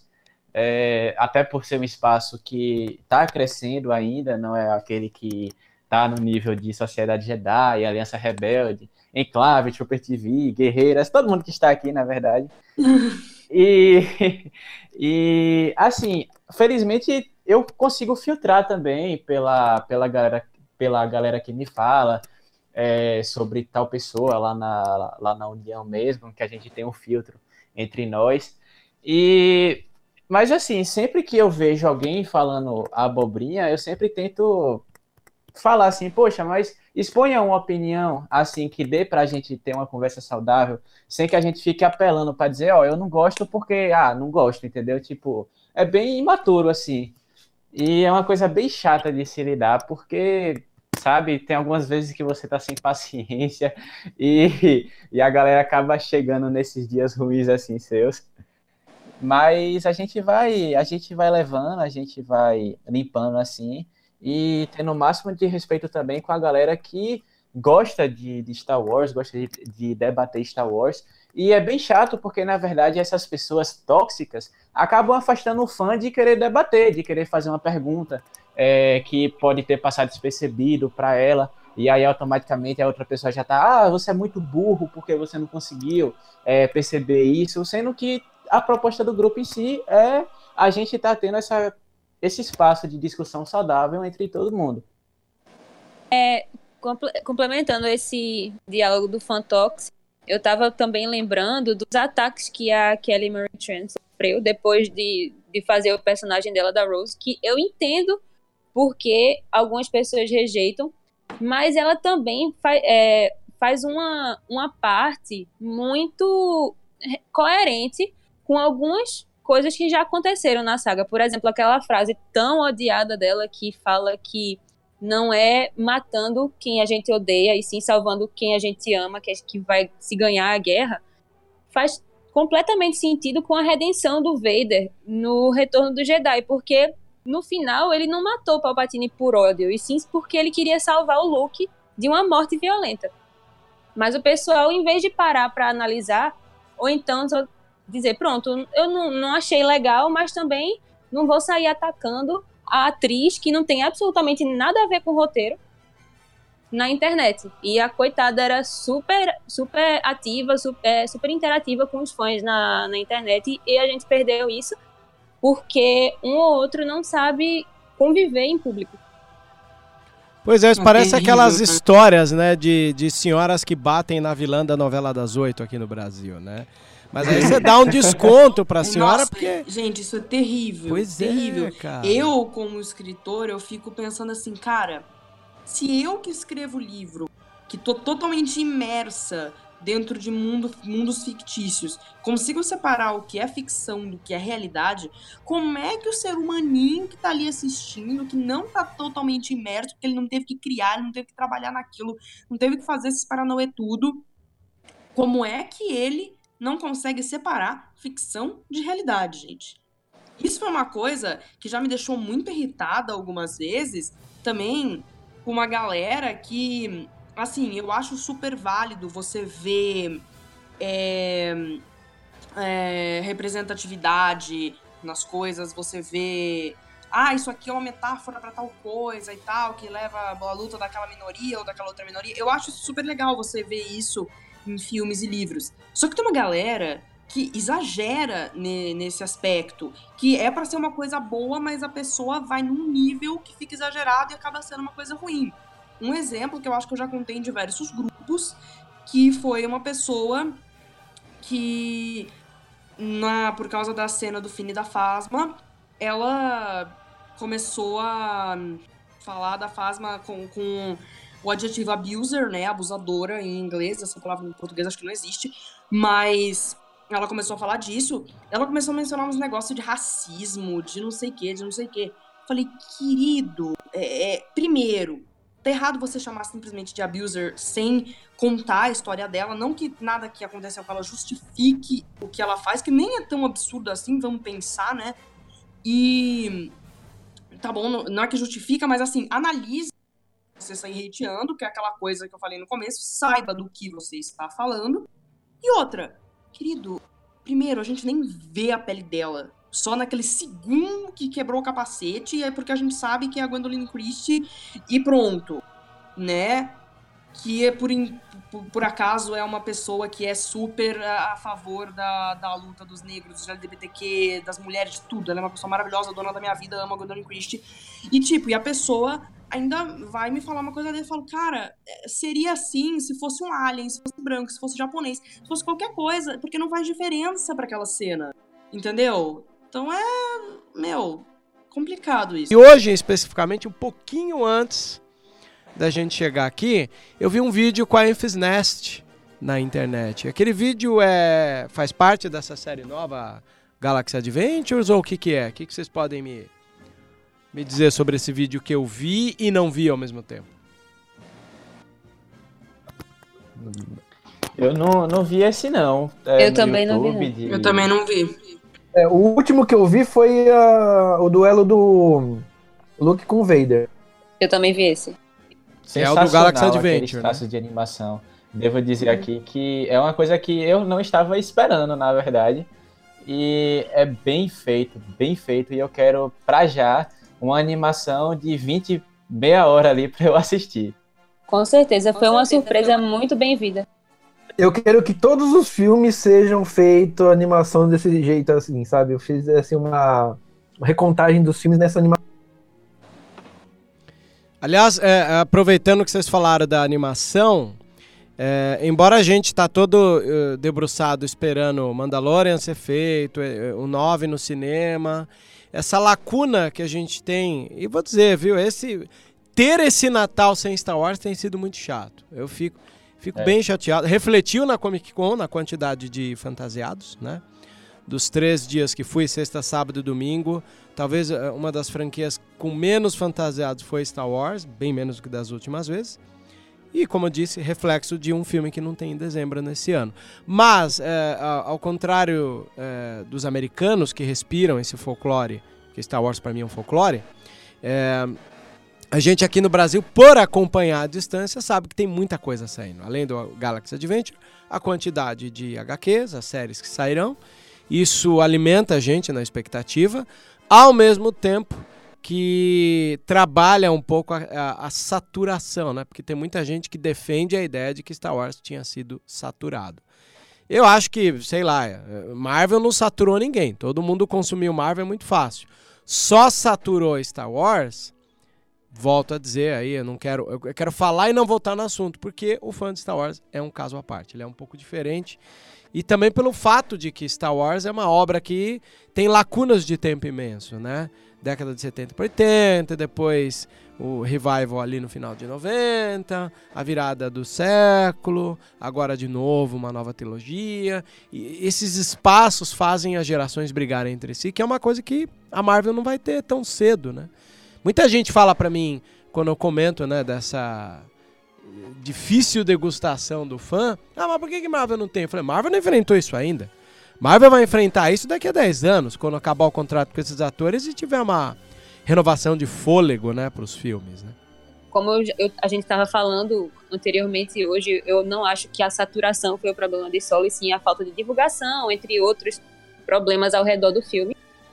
É, e eu acho sim que conteúdo novo no cinema de Star Wars pode ser lançado todo ano, até porque é um universo extremamente rico. Só que tem um problema com o fã de Star Wars que eu não sei o que é, que parece que a própria base rejeita o conteúdo novo. Aí fica sempre nessa nesse ciclo vicioso de lançar conteúdo e dizer que está saturado. É, sobre Verdade. isso de saturação, eu não acho que está saturado também, nem nos filmes. Mas eu tava conversando com a Clara outro dia e eu não sei se é impressão minha, mas para mim é, a era da rebelião, assim, a era imperial, já, já deu o que tinha que dar, porque a maior parte de HQs e livros é daquela época, é, e tem ainda Rogue One é, solo e a trilogia clássica inteira, e sei lá, para mim, eu acho que já deu o que tinha que dar, Era Imperial ainda vai ter agora a live action do Cassian, e eu tava conversando com ela e, ah, eu acho que é, já deu o que tinha que dar essa parte. Eu vou te presentear aí com um filme clássico de Natal que você vai adorar, que você não vai sentir falta ah, de Star Wars, tá? Ah, não, não. Lá vem! Uma piada dessa.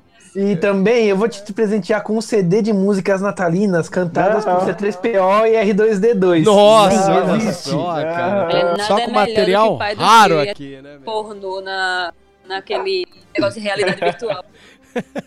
tá muito Melhor especial de Natal. Total especial de Natal, né? Vamos rir muito com isso. Ó, galera, os gibis que saíram e foram anunciados é Star Wars, Jedi da República, Mace Windu. HQ que complementa a história do personagem DJ, que é DJ Most Wanted. Uh, HQ Throne, né, que serve como adaptação do livro do Throne do Timothy Zahn. HQ do Lando, Dobronada, que mostra Lando e L3 antes do filme solo. Agora, o Ô, Tiagão, você comentou aqui no, no, nossas pautas da continuação e término de Star Wars Rebels. Comenta aí pra mim. Sim, sim. Esse ano nós tivemos a quarta temporada e temporada final, né, de Star Wars Rebels, que mostrou o grande amadurecimento da série, né, que começou meio infantilzinha e depois amadureceu e atingiu os públicos mais adultos. É, foi ousado a ponto de é, ter matado um personagem muito importante. Ó, spoiler para quem não viu ainda. Já é, falei atrasado que era spoiler, mas enfim. E foi bem ousado a atitude deles, explorar outras coisas como viagem no tempo também foi meio bem, bem ousado. E o amadurecimento do Ezra, para mim, foi um dos pontos fortes da, é, da série é que o Filoni, para mim, com o tempo, acabou virando um engenheiro de, de, de, de, de correções Star Wars, né? E isso é muito é, obra de quem é maduro o suficiente. Não sei se vocês notaram aí, mas é, eu sempre gostei das prequels. Mas vou te falar que aprendi a gostar mais ainda delas quando você vai assistir no Clone Wars. Eu fiz uma maratona com a minha garota, Nicole, que se fantasia comigo às vezes, né? Aliás, inclusive a ideia de fazer o traje para ela de Rex veio da gente assistir a maratona junto, né? E a gente começou a observar como a maratona serve para um palco de experiência cinematográfica do, do, do próprio é, Dave Filoni, como ele demonstra o amor que ele tem por cinema fazendo várias homenagens e como ele pega várias lacunas e situações ali mal explicadas e amarra bonitinho com o, o The Clone Wars. A mesma coisa vai acabar acontecendo com o Rebels, né? Que mostra é, como a rebelião ela tinha núcleos separados sem que eles se conhecessem, mas acabava se conhecendo é, à medida que as ações iam acontecendo, os, os happenings, né? Anti-império. É, reassistir, fazer uma maratona de cada temporada de Clone Wars e fazer um podcast dedicado por, por temporada. Olha, eu vou acabar indicando também que a galera entre no link do Domingos, do, do Cast Wars, do CaminoCast, que ele tem ali uma listinha de é, capítulos na ordem cronológica certa, tá? Eu não sei se vocês sabem, Clone Wars não tá na ordem certa. Então vale a pena. Aliás, é... você tá maratonando pela ordem lançada ou pela ordem cronológica? O Clone Wars pela ordem cronológica. Pô, legal, legal. E, e tá ansioso como, como eu pra Clone Wars de volta ano que Cara, eu, como eu disse, eu, eu, eu, tenho um monte de traje. O traje que eu mais tenho prazer de usar é o de clone, por mais que seja o que mais me detona fisicamente. Sou muito fã do Commander Wolf, que é o meu traje. É, e ver aquele trailer, eu vou dizer para você que aquele trailer da, da, da, da, raspa do tacho, né? Da, porque teve alguns capítulos que não foram terminados pelo Filone. E acho que ele conseguiu a aval para terminar. Então tem essa nova temporada que é de 8 ou 10, eu não lembro agora. Me corrijam aí se eu estiver errado. que é até para apresentar clones novos, cara. São que é o Cerco de Mandalore, se eu não me engano, né? Vai ser uma temporada incrível. Talvez seja o produto que eu mais estou aguardando de toda a franquia Star Wars. É em primeiro lugar o término de The Clone Wars e em segundo lugar o The Mandalorian. Bom, sobre The Mandalorian, eu pensei até em fazer fazer mesmo um vídeo falando sobre expectativas, sobre o que eu pensei, sobre o que eu achei. Quem sabe a gente inicie janeiro ali com alguma coisa. É, mas assim, já posso adiantar que Mandaloriano não é o meu forte. é, não gosto muito, assim. Gosto do, muito do Boba Fett ali, até por, por parte visual e tudo mais. Só que em Rebels, né, até no, no final ali teve um, um enfoque muito grande, que foi algo que talvez não, não tenha me prendido muito. Mas vamos ver se The Mandalorian me conquista aí. Tô ansioso sim, porque é algo novo, né, em Star Wars, série, é, live action e tudo mais. Porém, o, o, grupo em si, né, o, essa, essa ideia em si dos Mandalorianos não é um, um, um povo que me, me chamaria muito atenção. Eu tô muito, tô com um hype muito grande pra volta de Clone Wars. E eu tô esperando que Resistance ela consiga pegar o ritmo que teve Rebels, porque também começou um pouquinho mais infantil, mas depois foi amadurecendo. E assim, por mais que Resistance não, não tenha ainda o impacto que Rebels teve no ponto, na altura que ela já tá, é, eu ainda acho que ela tem um potencial para melhorar bastante. É que também o impacto que teve Rebels foi assim, foi a primeira coisa que a Disney lançou após a compra da, da Lucasfilm, né? Então foi o primeiro material oficial após a compra a Disney ter comprado. Então, o hype foi muito grande também, né? E é, mais do que é, Resistance, né? Que Resistance já tá é, numa época que a Disney já consolidou, né? A, a franquia tal, né? E é, então eu acredito que aos pouquinhos eles vão começando a amadurecer sim a série. É, outra coisa também que eu tô bem animada é que agora em 2019 vai começar a fechar o arco das HQs de Star Wars no momento. Não vai fechar o título, mas vai fechar esse arco que chama The Escape. E, vai, e o próximo arco depois dele vai mostrar como a Leia e como a rebelião vai se vingar da Rainha Trios de Chutorum é, por ter traído a rebelião com aquele lance da, da frota Mon Calamari. E sim, tá sim. ficando muito interessante. Eu acho que de todos os períodos, assim, do universo, o período da rebelião, eu, eu sou meio o oposto de JP. Enquanto ele tá achando que já tá tranquilo de assunto da rebelião, eu acho que quanto mais, melhor. A maior carga que Rebels trouxe foi, além de ser o primeiro dos materiais que a Disney fez pós-compra, é que Rebels teve uma explosão gigante quando o Filoni começou a introduzir arcos e personagens de The Clone Wars, que era uma série muito aclamada, e para Rebels. E aí veio o Darth Maul, veio a Soka contra o Vader, que era uma coisa que todo mundo se perguntou como teria sido. É, começou a trazer referências clássicas a, a Clone Wars com Rex também e foi desenvolvendo esses personagens com aquele aquele toque que o Filoni tem em desenvolver personagens em animações. E isso deu uma certa, um certo senso de continuidade que não dá mais para a gente enxergar é, Clone Wars sem Rebels. Porque justamente Rebels tem toda aquela conclusão de arcos, tem o Maul contra o Obi-Wan já velho, né? E é uma coisa fantástica, assim, que por mim mesmo eu não consigo mais distanciar essas duas animações. É, tudo muito bem ligado. Eu acredito que se você assistiu Rebels, viu, Rebels? Eu acho que um dos episódios que acho que mais te encantou foi aquele crossover de Clone Wars com Rebels. Você chegou a assistir? O... Qual deles? Qual, qual momento? Quando eles vão lá no planeta para achar o, o, os clones? Ou não? Não, não. É depois, depois que o Rex já tá é, recrutado pra rebelião, eles vão num planeta lá que tem droids separatistas que ainda estão funcionando. Que estava desligado, o né? Rex é, começa a, a guerrear com eles tal, pra tipo, dar uma conclusão pra Guerra Crônica. É muito belo isso. Tem o, o Saul Guerrera também, não tá no meio disso daí? Isso, tá, tá sim. Ó, é. Bom, outra parte da pauta é o lançamento da segunda temporada do Forces of Destiny. Eu vou ser sincero com vocês. Eu não vi todos. Do que vi, gostei muito.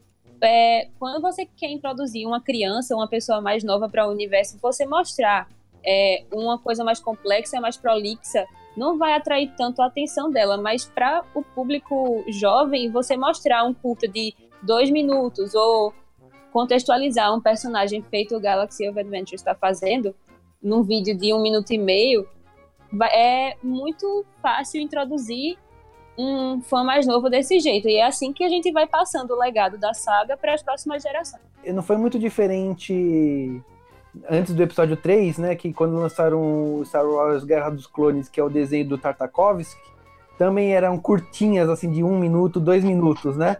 Que é pra introduzir a galera que ainda não assistiu Star Wars na época pra, e preparar pro episódio 3, né? Então, é, essa fórmula de curtinhas já é bem antiga já. É interessante quanto é, foi, é, foi relevante para o público, porque, é, como o Thiago falou, de estar introduzindo a novas pessoas, novas crianças também, é, é que o formato que ele passava era sempre entre. é, na, na verdade, era sempre na propaganda de um programa é, lá na própria Cartoon Network. Ou seja, querendo ou não, você tinha aquele motivo de não querer mudar de canal, né? Você dizia, pô, agora tem aquela curta de, de Guerra dos Clones agora, vou assistir. E é uma coisa fantástica, que até a dublagem mesmo é a mesma dublagem do pessoal dos filmes. Ou seja, é aquela coisa que sempre que você via como um fã ou como alguém que quer conhecer mais a saga, é, tem sua porta de entrada. É importante não só para os fãs mais novos, mas também para os antigos, esses curtas, porque mostra alguns detalhes da saga que são triviais, mas são importantes. Por exemplo, que a Ahsoka já sabia da relação da Padme com a Anakin desde, desde muito tempo, só que ela decidiu não falar, de como a Leia conseguiu aquela roupa do, de Bush para poder se infiltrar no Palácio do Jabba e por aí vai. Sou muito fã. Sombras do Império, que é onde mostra ela, ela pegando a roupa de Bosch. É uma das minhas obras favoritas e que infelizmente doeu muito ver que virou Legends. Bom, ainda bem que a gente parou, né? O JP, se a gente fosse falar de tristeza porque as coisas viraram Legends, o JP ia chorar muito agora. Mas é como o Han Solo falou no episódio 7, né? É, a história sobre o que aconteceu são verdadeiras? Sim, todas elas. O nosso próximo assunto de pauta, já que o, o, o nosso querido Tiago comentou, está por conta do, da novelização do Han Solo, né? Eu nem sabia que eles iam lançar. Isso é lá fora, né, Tiago? Isso, lançou lá fora, não tem previsão pra lançar no Brasil ainda. Pra Novidade. variar, né? As coisas aqui. Verdade. E você chegou a ler alguma coisa que tenha a mais na novelização e não tenha nos filmes? Não, não cheguei a ler nada ainda a respeito. Eu soube do lançamento da novelização mesmo. E aqui no Brasil a gente ainda vai demorar para receber, visto que o mercado editorial está passando por essa crise que a gente está vendo é, aqui no, no nosso, nosso querido Brasilzão aí, com livrarias fechando e editora é, reduzindo aí a tiragem. Então é difícil a gente conseguir acompanhar, mas para quem consome mesmo no inglês e tal, acaba comprando aí na gringa. E eu acho que sei lá, eu, eu não tenho o hábito, por exemplo, de comprar livro em inglês. A galera da União aí que tem, né? O Marcelo lá, acho que daqui também a, a tá, tá lendo o livro da, da Fasma, todos os lançamentos aí, ela já acredito que já compra no dia seguinte, né? Então é difícil comentar, né? Por exemplo, a novelização dos Últimos Jedi que veio pela Universo Geek. Cara, veio impecável, veio muito boa. Eu tenho ela aqui, inclusive. Tem alguns detalhes que não tem no filme e tudo mais. E é bacana, só que veio assim, é relativamente rápido, mas por exemplo, essa do Han Solo acredito que vai demorar e aí a gente perde o time assim para até para comprar, gostar, querer comparar ou algo assim. Uma das coisas que eu sei que tá na novelização é o motivo pela qual a Falcon estava presa lá no planeta, lá que ela tava com, as- com as pernas dela presas e teve que, que, o, Hans- que o Lando meio que sabotar para poder liberar a Falcon, né? Isso tá na HQ também, a do Lando que lançou esse, esse ano também. É, que o, a Millennium Falcon basicamente foi roubada por Stormtroopers na hora que o Lando e a Ellie Free estavam em um trabalho. E, e é isso, né? Assim, eu acho que o livro também abordou isso, só que é bem mais prazeroso, acho eu, de ver é, em imagens, né? Assim, em quadrinhos, que é uma coisa bem mais visual. Tem dois livros que eu tô bem ansiosa, que vão aparecer agora em 2019, que é o livro da Padme e o do Eu Obi-Wan com o Qui-Gon. E vai ser o Master and Apprentice, e é da Claudia Gray também. Né, Vocês falaram de escritores e escritoras que deslizam na hora de ler. Eu vou ser sincero com vocês. Eu tinha lido Sombras do Império, gostei. Tentei ler outros livros e não gostei. Li o Thrawn e gostei. Tudo isso estou falando na época das prequels, tá? E fui ler o Estrelas Perdidas pouco, pouco antes de, de ir assistir o Despertar da Força. Eu fiquei impressionado da capacidade da Claudia Gray escrever de uma maneira solta. Desliza a leitura, sabe? Ela, ela é um gênio. Ela é um gênio. Eu torço muito pra que ela escreva da novelização do episódio 9, porque provavelmente vai ter um. Tem. E se tiver, eu quero muito que seja escrita pela Claudia Gray. É, na minha opinião, ela é a melhor escritora do universo expandido canônico até agora. Eu acho também a melhor. Eu- Olha, eu gostei tanto do, do Estrelas Perdidas, eu li aquele livro em dois dias. Tão, tão, tanto que eu gostei. Sabe o que é eu engraçado? também- Eu, não sei também se vocês viram, Hum, é, mas a Lucasfilm meio que tem um embargo de obras que podem ser lançadas é, até pós-Batalha de Jakku. E a Claudia Gray, ela tinha comentado nisso, não sei se foi no Twitter ou alguma coisa assim, que ela estava trabalhando em uma sequência do livro Estrelas Perdidas. E, na verdade, ela não pode lançar, não pode ter algumas ideias, porque a Lucasfilm tem esse embargo, assim, de coisas que é, podem ou não podem acontecer entre a Batalha de Jakku e o episódio 7. E aí fica o questionamento, né? Tipo, o que são realmente essas coisas que é, cobrem esses 30 anos? E a Lucasfilm até hoje é, não, não deu nenhuma notícia sobre esse embargo, mas a, a Claudia Gray ela falou que se for para ela escrever mais um livro pós-Batalha de Jakku, pode ser, com certeza, uma sequência de Estrelas Perdidas. Eu, eu sou apaixonadíssima por Legado de Sangue. Eu acho que esse livro foi impecável. Foi o primeiro que eu li de Star Wars. Começou meu vício de universo expandido pelo Legado de Sangue. É o melhor livro do, pra mim, assim, do universo expandido é Legado de Sangue, por enquanto. é o meu próximo livro a ser lido.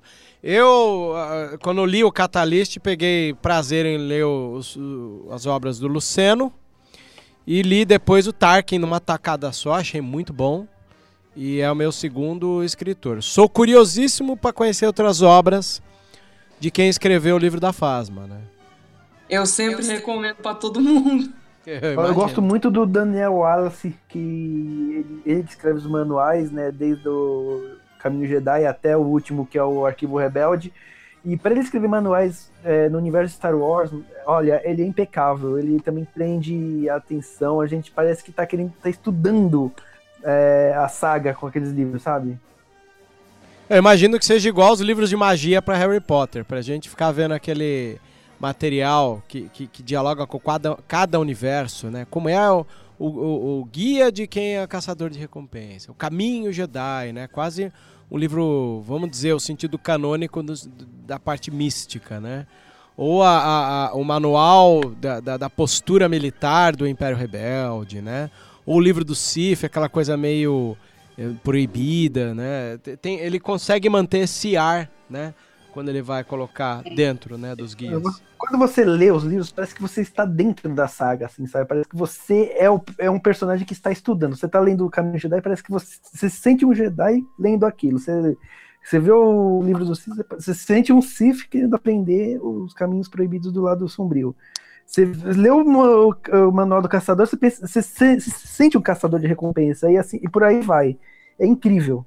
É, e eu acho muito legal que no arquivo Rebelde eles colocam até as notícias manipuladas pelo.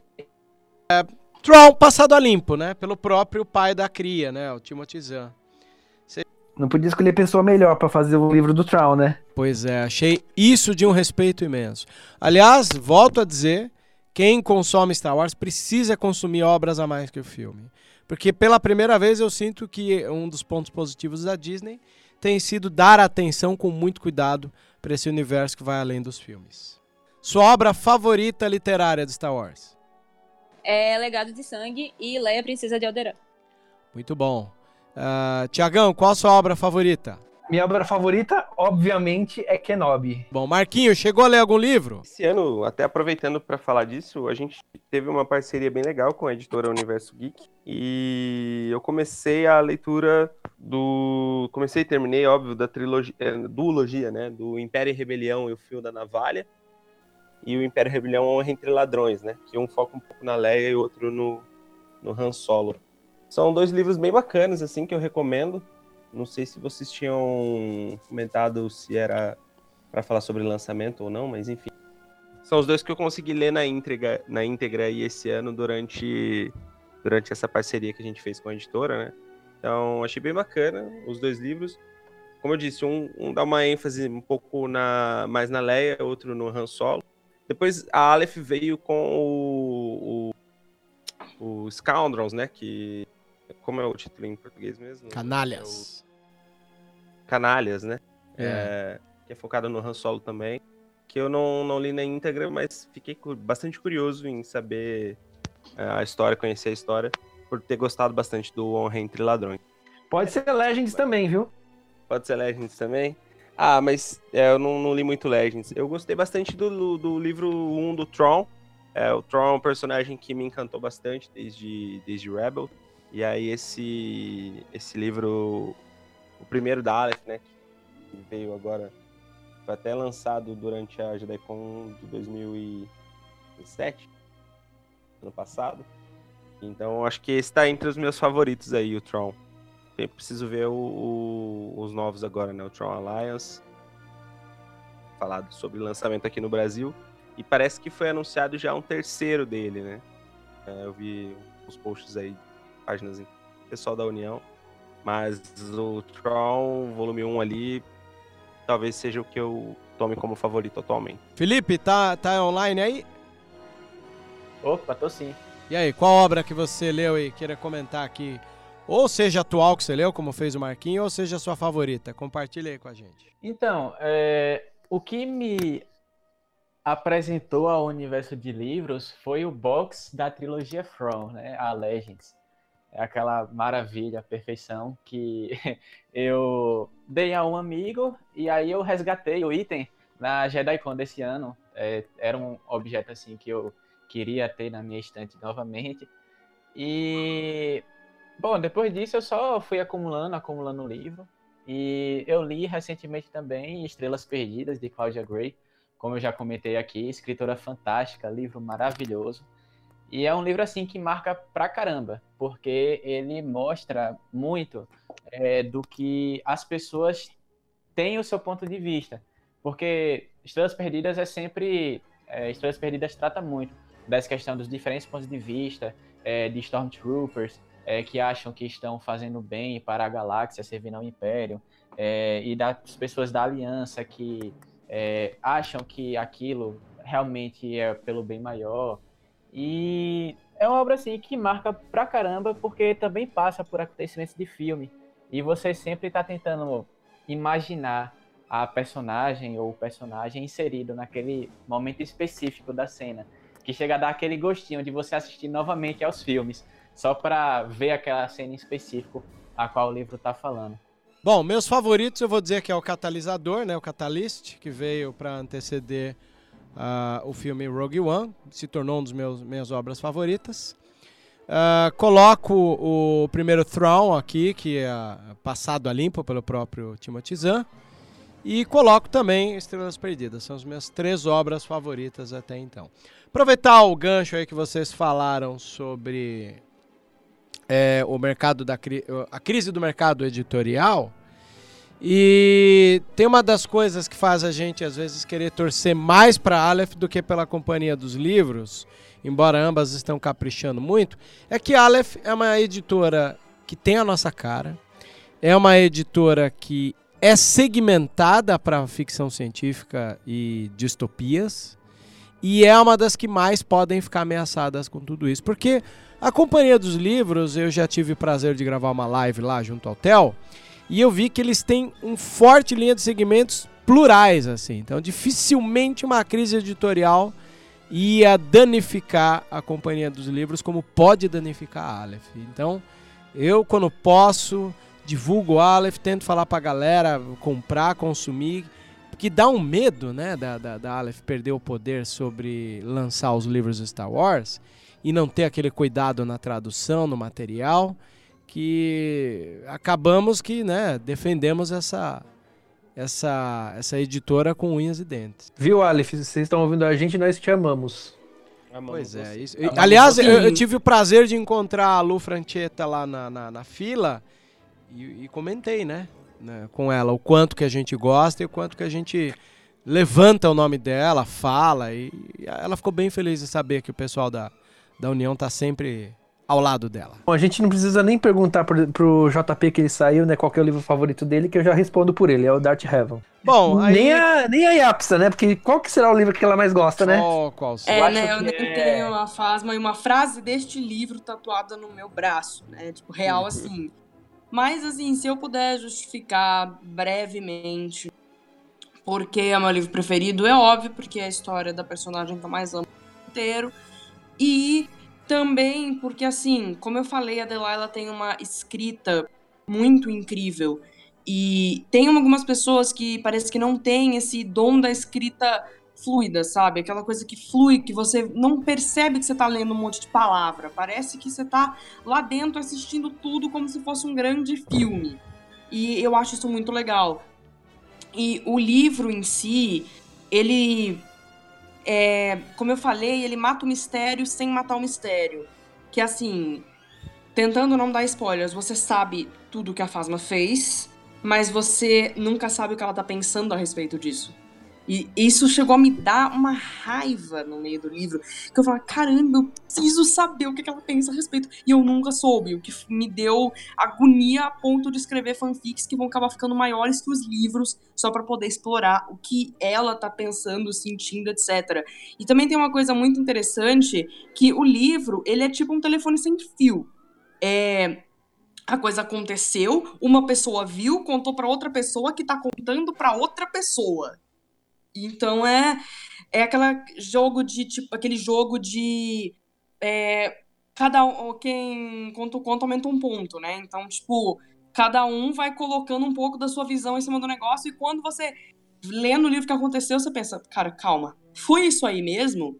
E tem uma cena de confronto é, de um personagem que, meu Deus, eu amo ele demais, que é o ex-Capitão Cardinal, né? Ninguém sabe o que aconteceu com ele, mas tem uma cena que ele confronta a Fasma e ele fala, não, aquilo e ela, não, tipo, você não sabe o que eu fiz, você não tava lá pra ver. Meio, meio que falando assim, não fala com essas palavras, mas fala, tipo, você não faz ideia do que estava se passando comigo. E isso dá pano pra muita teoria, inclusive eu tenho uma teoria, acho que todo mundo que sabe. E, bom, gente, pra mim é um livro incrível que todo mundo deveria ler, que é fã de Star Wars, até porque explica algumas coisas sobre o começo da Primeira Ordem, sobre esse espaço que tem uma lacuna meio gigantesca, né? Que você não sabe como aquilo surgiu, de onde veio cada um que tava lá e o que aconteceu. E o livro explica bastante as coisas internas da Primeira Ordem, então pra quem curte Primeira Ordem, gente, leia. Mesmo que você não goste da Fasma, leia, tem mais coisa no livro além dela. É, No bate-papo que a gente teve na União Star Wars lá na Comic Con no domingo, o Marcelo Tio, é, vice-presidente do Conselho Jedi Sampa, e ele fez a provocação falando sobre, é, como eu posso dizer, a probabilidade do que sobrou da, da resistência é, estar se juntando ao, a- ao Império, ou o que sobrou do Império, para lutar contra a First Order. Imagina que legal se fosse isso. CCXP. E a gente ia comentar só quem foi, mas no final acho legal a galera que não foi se manter aqui pra gente fazer um bate-papo até, porque o papo é convivência, né? Como é o ponto de encontro, como é. E, por exemplo, Felipe, ele veio da Bahia até ah, São Paulo na JediCon. Então, Isso esse espírito de encontro é uma coisa que, de- que, que ele deve conhecer. Essa foi a primeira vez que eu, ao mesmo tempo que organizei, não curti a CCXP como curti os outros anos. Então, eu fui na Spoiler Night na quarta-feira e, assim, eu não posso dizer que eu aproveitei 100% da CCXP, porque também não, não dá, né? Porque, é, como ano passado, porque ano passado eu fui no sábado, então eu aproveitei muito mais. E esse ano na Spoiler Night, para quem não sabe, a Spoiler Night é só, são só três horas que o evento fica aberto para a gente conhecer, né? Então foi das 6 às 9 da noite. Uh, apesar de ser um, é, a Spoiler Night ser mais vazia, né? Porque é, é para convidados, para quem comprou o Full Experience, Epic Experience, imprensa e etc, né? Mesmo assim lotou, lotou bastante e não dava para é, aproveitar alguns dos painéis, mas é, andar pelo evento deu para andar, porque eu fiz uma coberturinha legal é, da CXP mostrando os stands, mostrando as exposições, uh, o Artist Alley, tirei fotos, inclusive quem quiser dar, uma, dar um pulinho lá no canal do Enclave da Força, vocês vão ver aí o vídeo que eu fiz, espero que vocês gostem. E é isso, eu não pude aproveitar tão bem a quarta-feira por causa que são só três horas. Eu não pude ir na quinta e na sexta por conta de trabalho, né? Que são nem os dias que eu poderia ir também, mas é, eu voltei de férias justamente na quinta-feira e não podia faltar, né? Mas eu espero que no próximo ano eu consiga ir num, é, em um dia que seja o dia inteiro para me aproveitar mais. Que realmente, olha, é aquele negócio, o CXP vicia. Vicia tanto que você não quer mais parar de ir. Foi a primeira Comic Con que eu fui. É, o meu pai e meu irmão que foram comigo no sábado, só fui no sábado. Eles foram comigo, eles já tinham ido em 2016. E eu era a única que não tinha. que nunca tinha ido numa Comic Con. Então eu tava super ansiosa.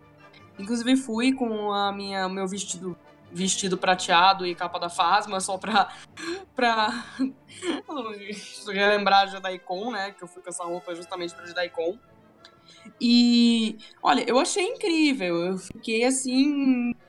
Eu fiquei, na verdade, assim, muito deslumbrada com tudo, com a quantidade de gente, a quantidade de coisa e as lojinhas e tudo mais. Uma coisa que me chateou um pouco, mas acho que deve ter chateado todos nós, assim, é que tava bem fraco de coisa de Star Wars, né? E eu, eu achava que ia ter muito mais. Eu tava doida para entrar na lojinha de Star Wars e eu vi que não tinha lojinha de Star Wars. Eu fiquei tipo, como assim, gente, não tem lojinha de Star Wars? Mas isso deve ser porque realmente não tem lançamento agora em dezembro, então eles devem ter deixado mais de lado as coisas de Star Wars dessa vez. Eu achei a projeção que tinha lá na, no, stand, no stand de Star Wars bem bonita. Muita gente que tava assistindo junto comigo Saiu gritando, nossa, eu esperava mais. A gente chata, né? Eu achei bem bonito, mas eu realmente queria uma lojinha pra eu comprar lembrancinhas e tal, uma coisa assim.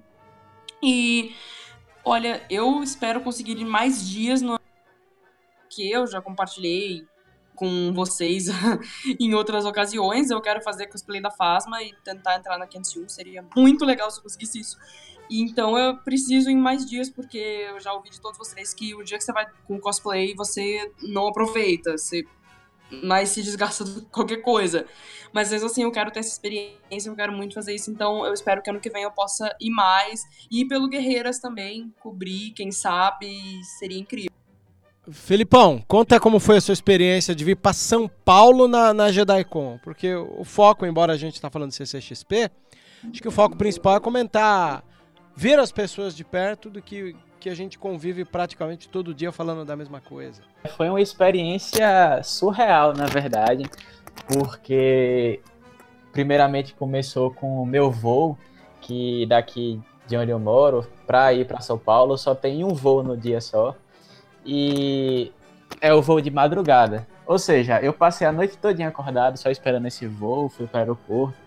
E aí, resultado, eu peguei um voo que voltava daí de São Paulo para cá no mesmo dia. Ou seja, eu vim morto do, do evento, mas valeu super a pena, porque, sabe, é, foi uma experiência incrível é, ver o cosplay de Vader, a galera é, com armadura de Stormtrooper que usava modulador de voz, você andando assim pelo evento, você ouve um Darth Vader respirando atrás de você, você fica com aquele certo receio, aquele medo, assim, um negócio bem legal, sabe? É uma experiência bem, bem acolhedora também, porque é um lugar onde você se sente em casa.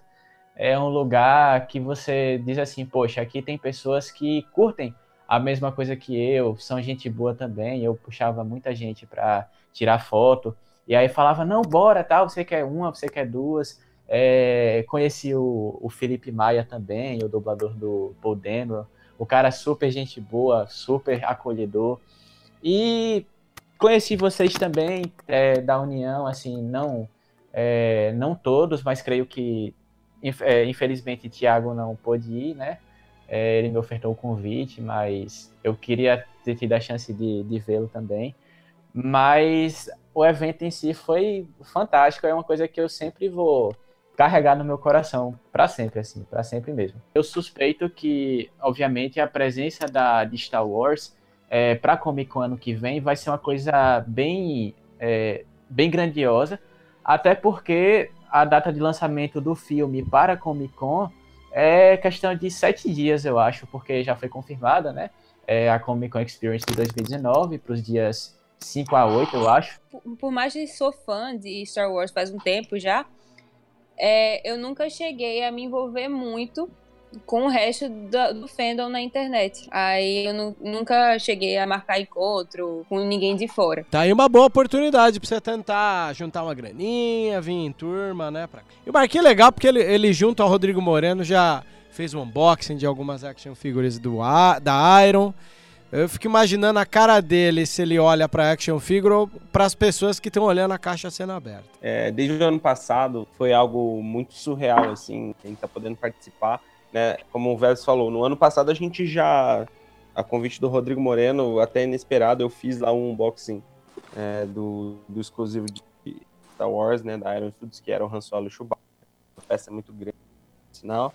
E esse ano também, novamente, a gente esteve lá fazendo um unboxing de todos os é, exclusivos, assim como o Star Wars, que era o né, do Jedi. O look flutuante, né, a gente chama. O look flutuante, é. Peça muito legal também, muito massa. Olha, eu vou te falar que a peça é tão legal que eu fiquei três dias na fila e acabou antes da hora do almoço. Putz, não conseguiu comprar? Não consegui. Eu queria ter comprado aquele look em tamanho real. Ah, esse a gente pode dizer que muita gente queria ter comprado. Né? Já pensou um look aquele na minha, na minha sala? Nossa, ia ser da hora.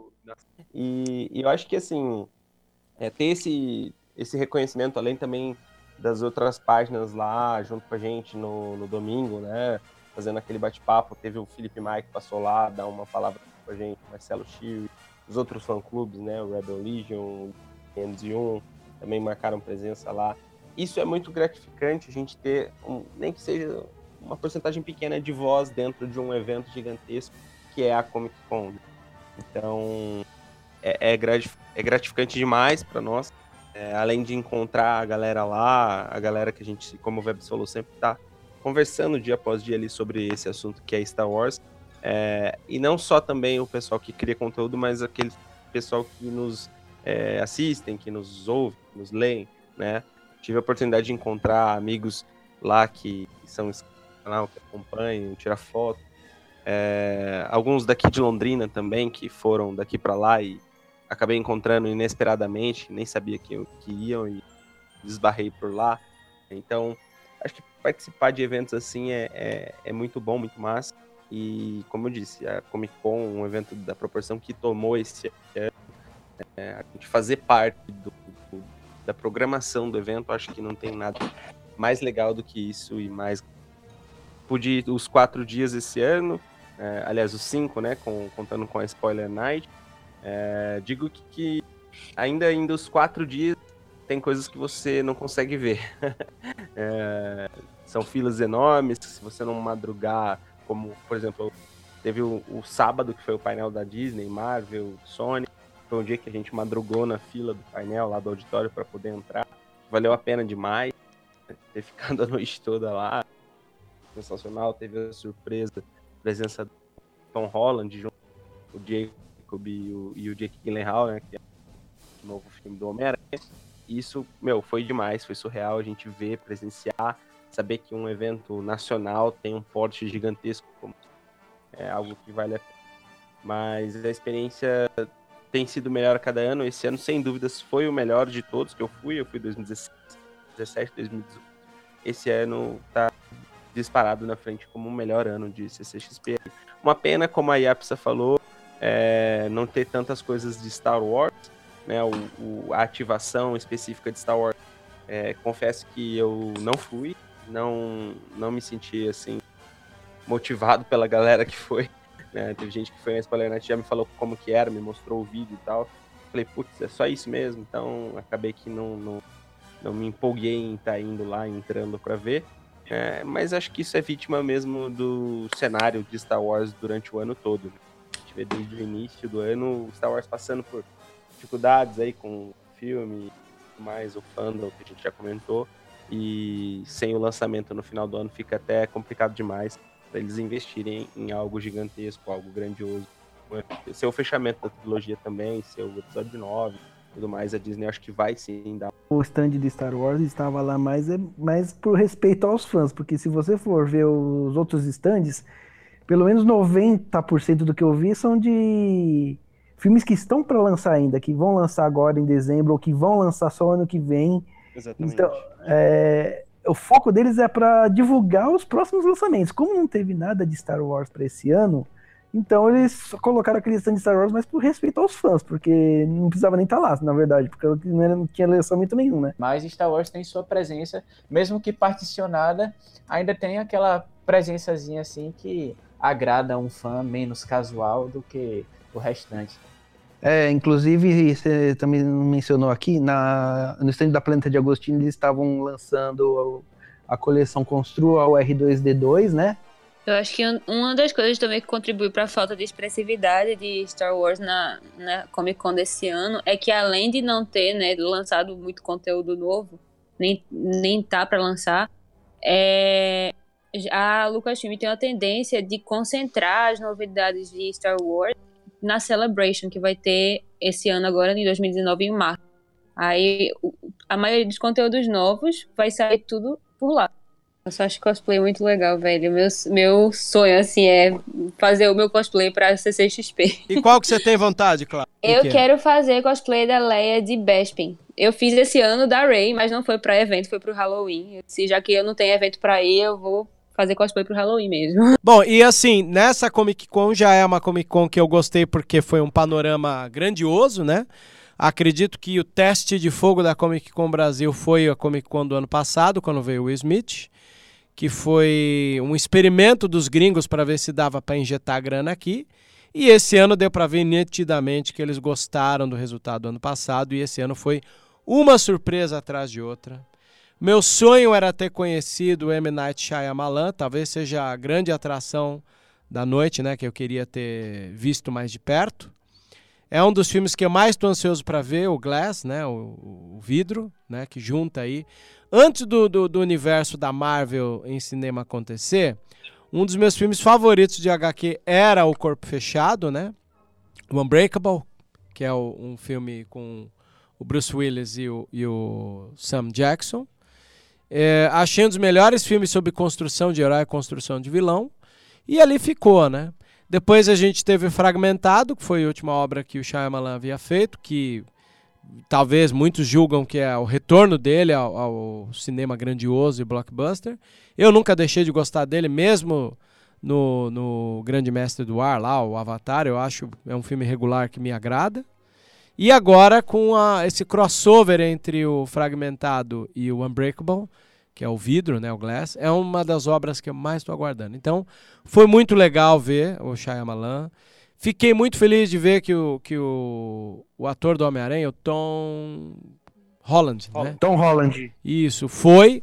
Foi junto com o Jake Gyllenhaal, que é um outro ator de minha cabeceira, assim, de, de filmes interessantes, como o próprio Donnie Darko, né, que eu gosto.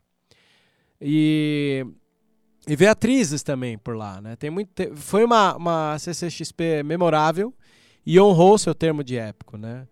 Uh, gostei demais da palestra que dei ali na, na, na Iron barra Peasy Toys, que na verdade eles dão um baita espaço pra gente. Queria agradecer em especial o Henrique, que é o cara que fez tudo acontecer ali no stand. Agradecer o Rodrigo Moreno, que sempre foi é, presente ali pra mim em todos os momentos. Virou um brotherzaço com o tempo aí. Então, é, e foi um bate-papo muito descontraído. né? Foi muito legal, muita gente participou. Foi enriquecedor e poder contribuir com essa palestrinha que eu tanto gosto de falar, né? Que são as influências do Ryan Johnson sobre a saga.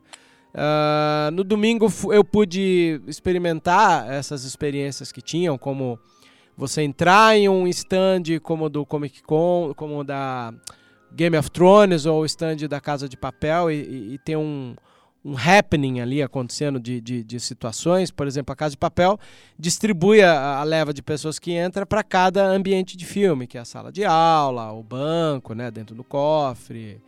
Então, é, é, uma, é uma das situações legais, assim. E percebi que se a gente quiser curtir Comic Con, tem que ir bem cedo lá para poder entrar cedo nos lugares, né? E, obviamente, também a, a mão que coça em você ir lá é gastar milhões em várias coisas. né? Mas, como não É. tinha dinheiro, foi tranquilo. Consegui passar ileso sem gastar em nada.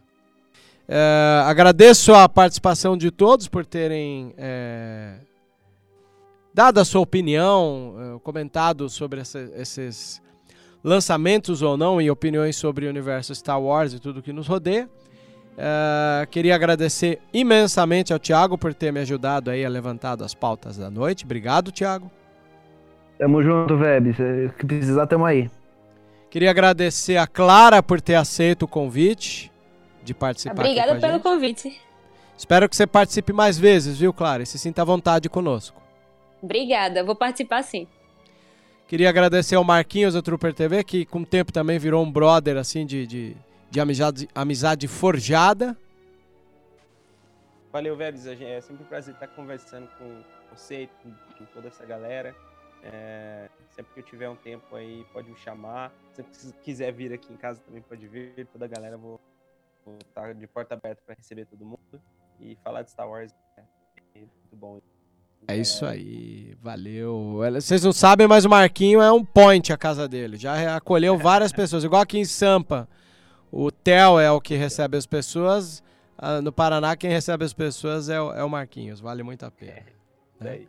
Quero agradecer a Yapsa por estar aí mais uma vez aí com a gente nessa parceria. Ah, eu que agradeço por ter convidado. Eu meio que agora em gravar podcast, adorei isso. Então, estarei aqui todas as vezes que possível. E de verdade, muito obrigada. Eu me sinto muito bem por poder gravar com vocês e pra mim isso é super importante, então valeu mesmo.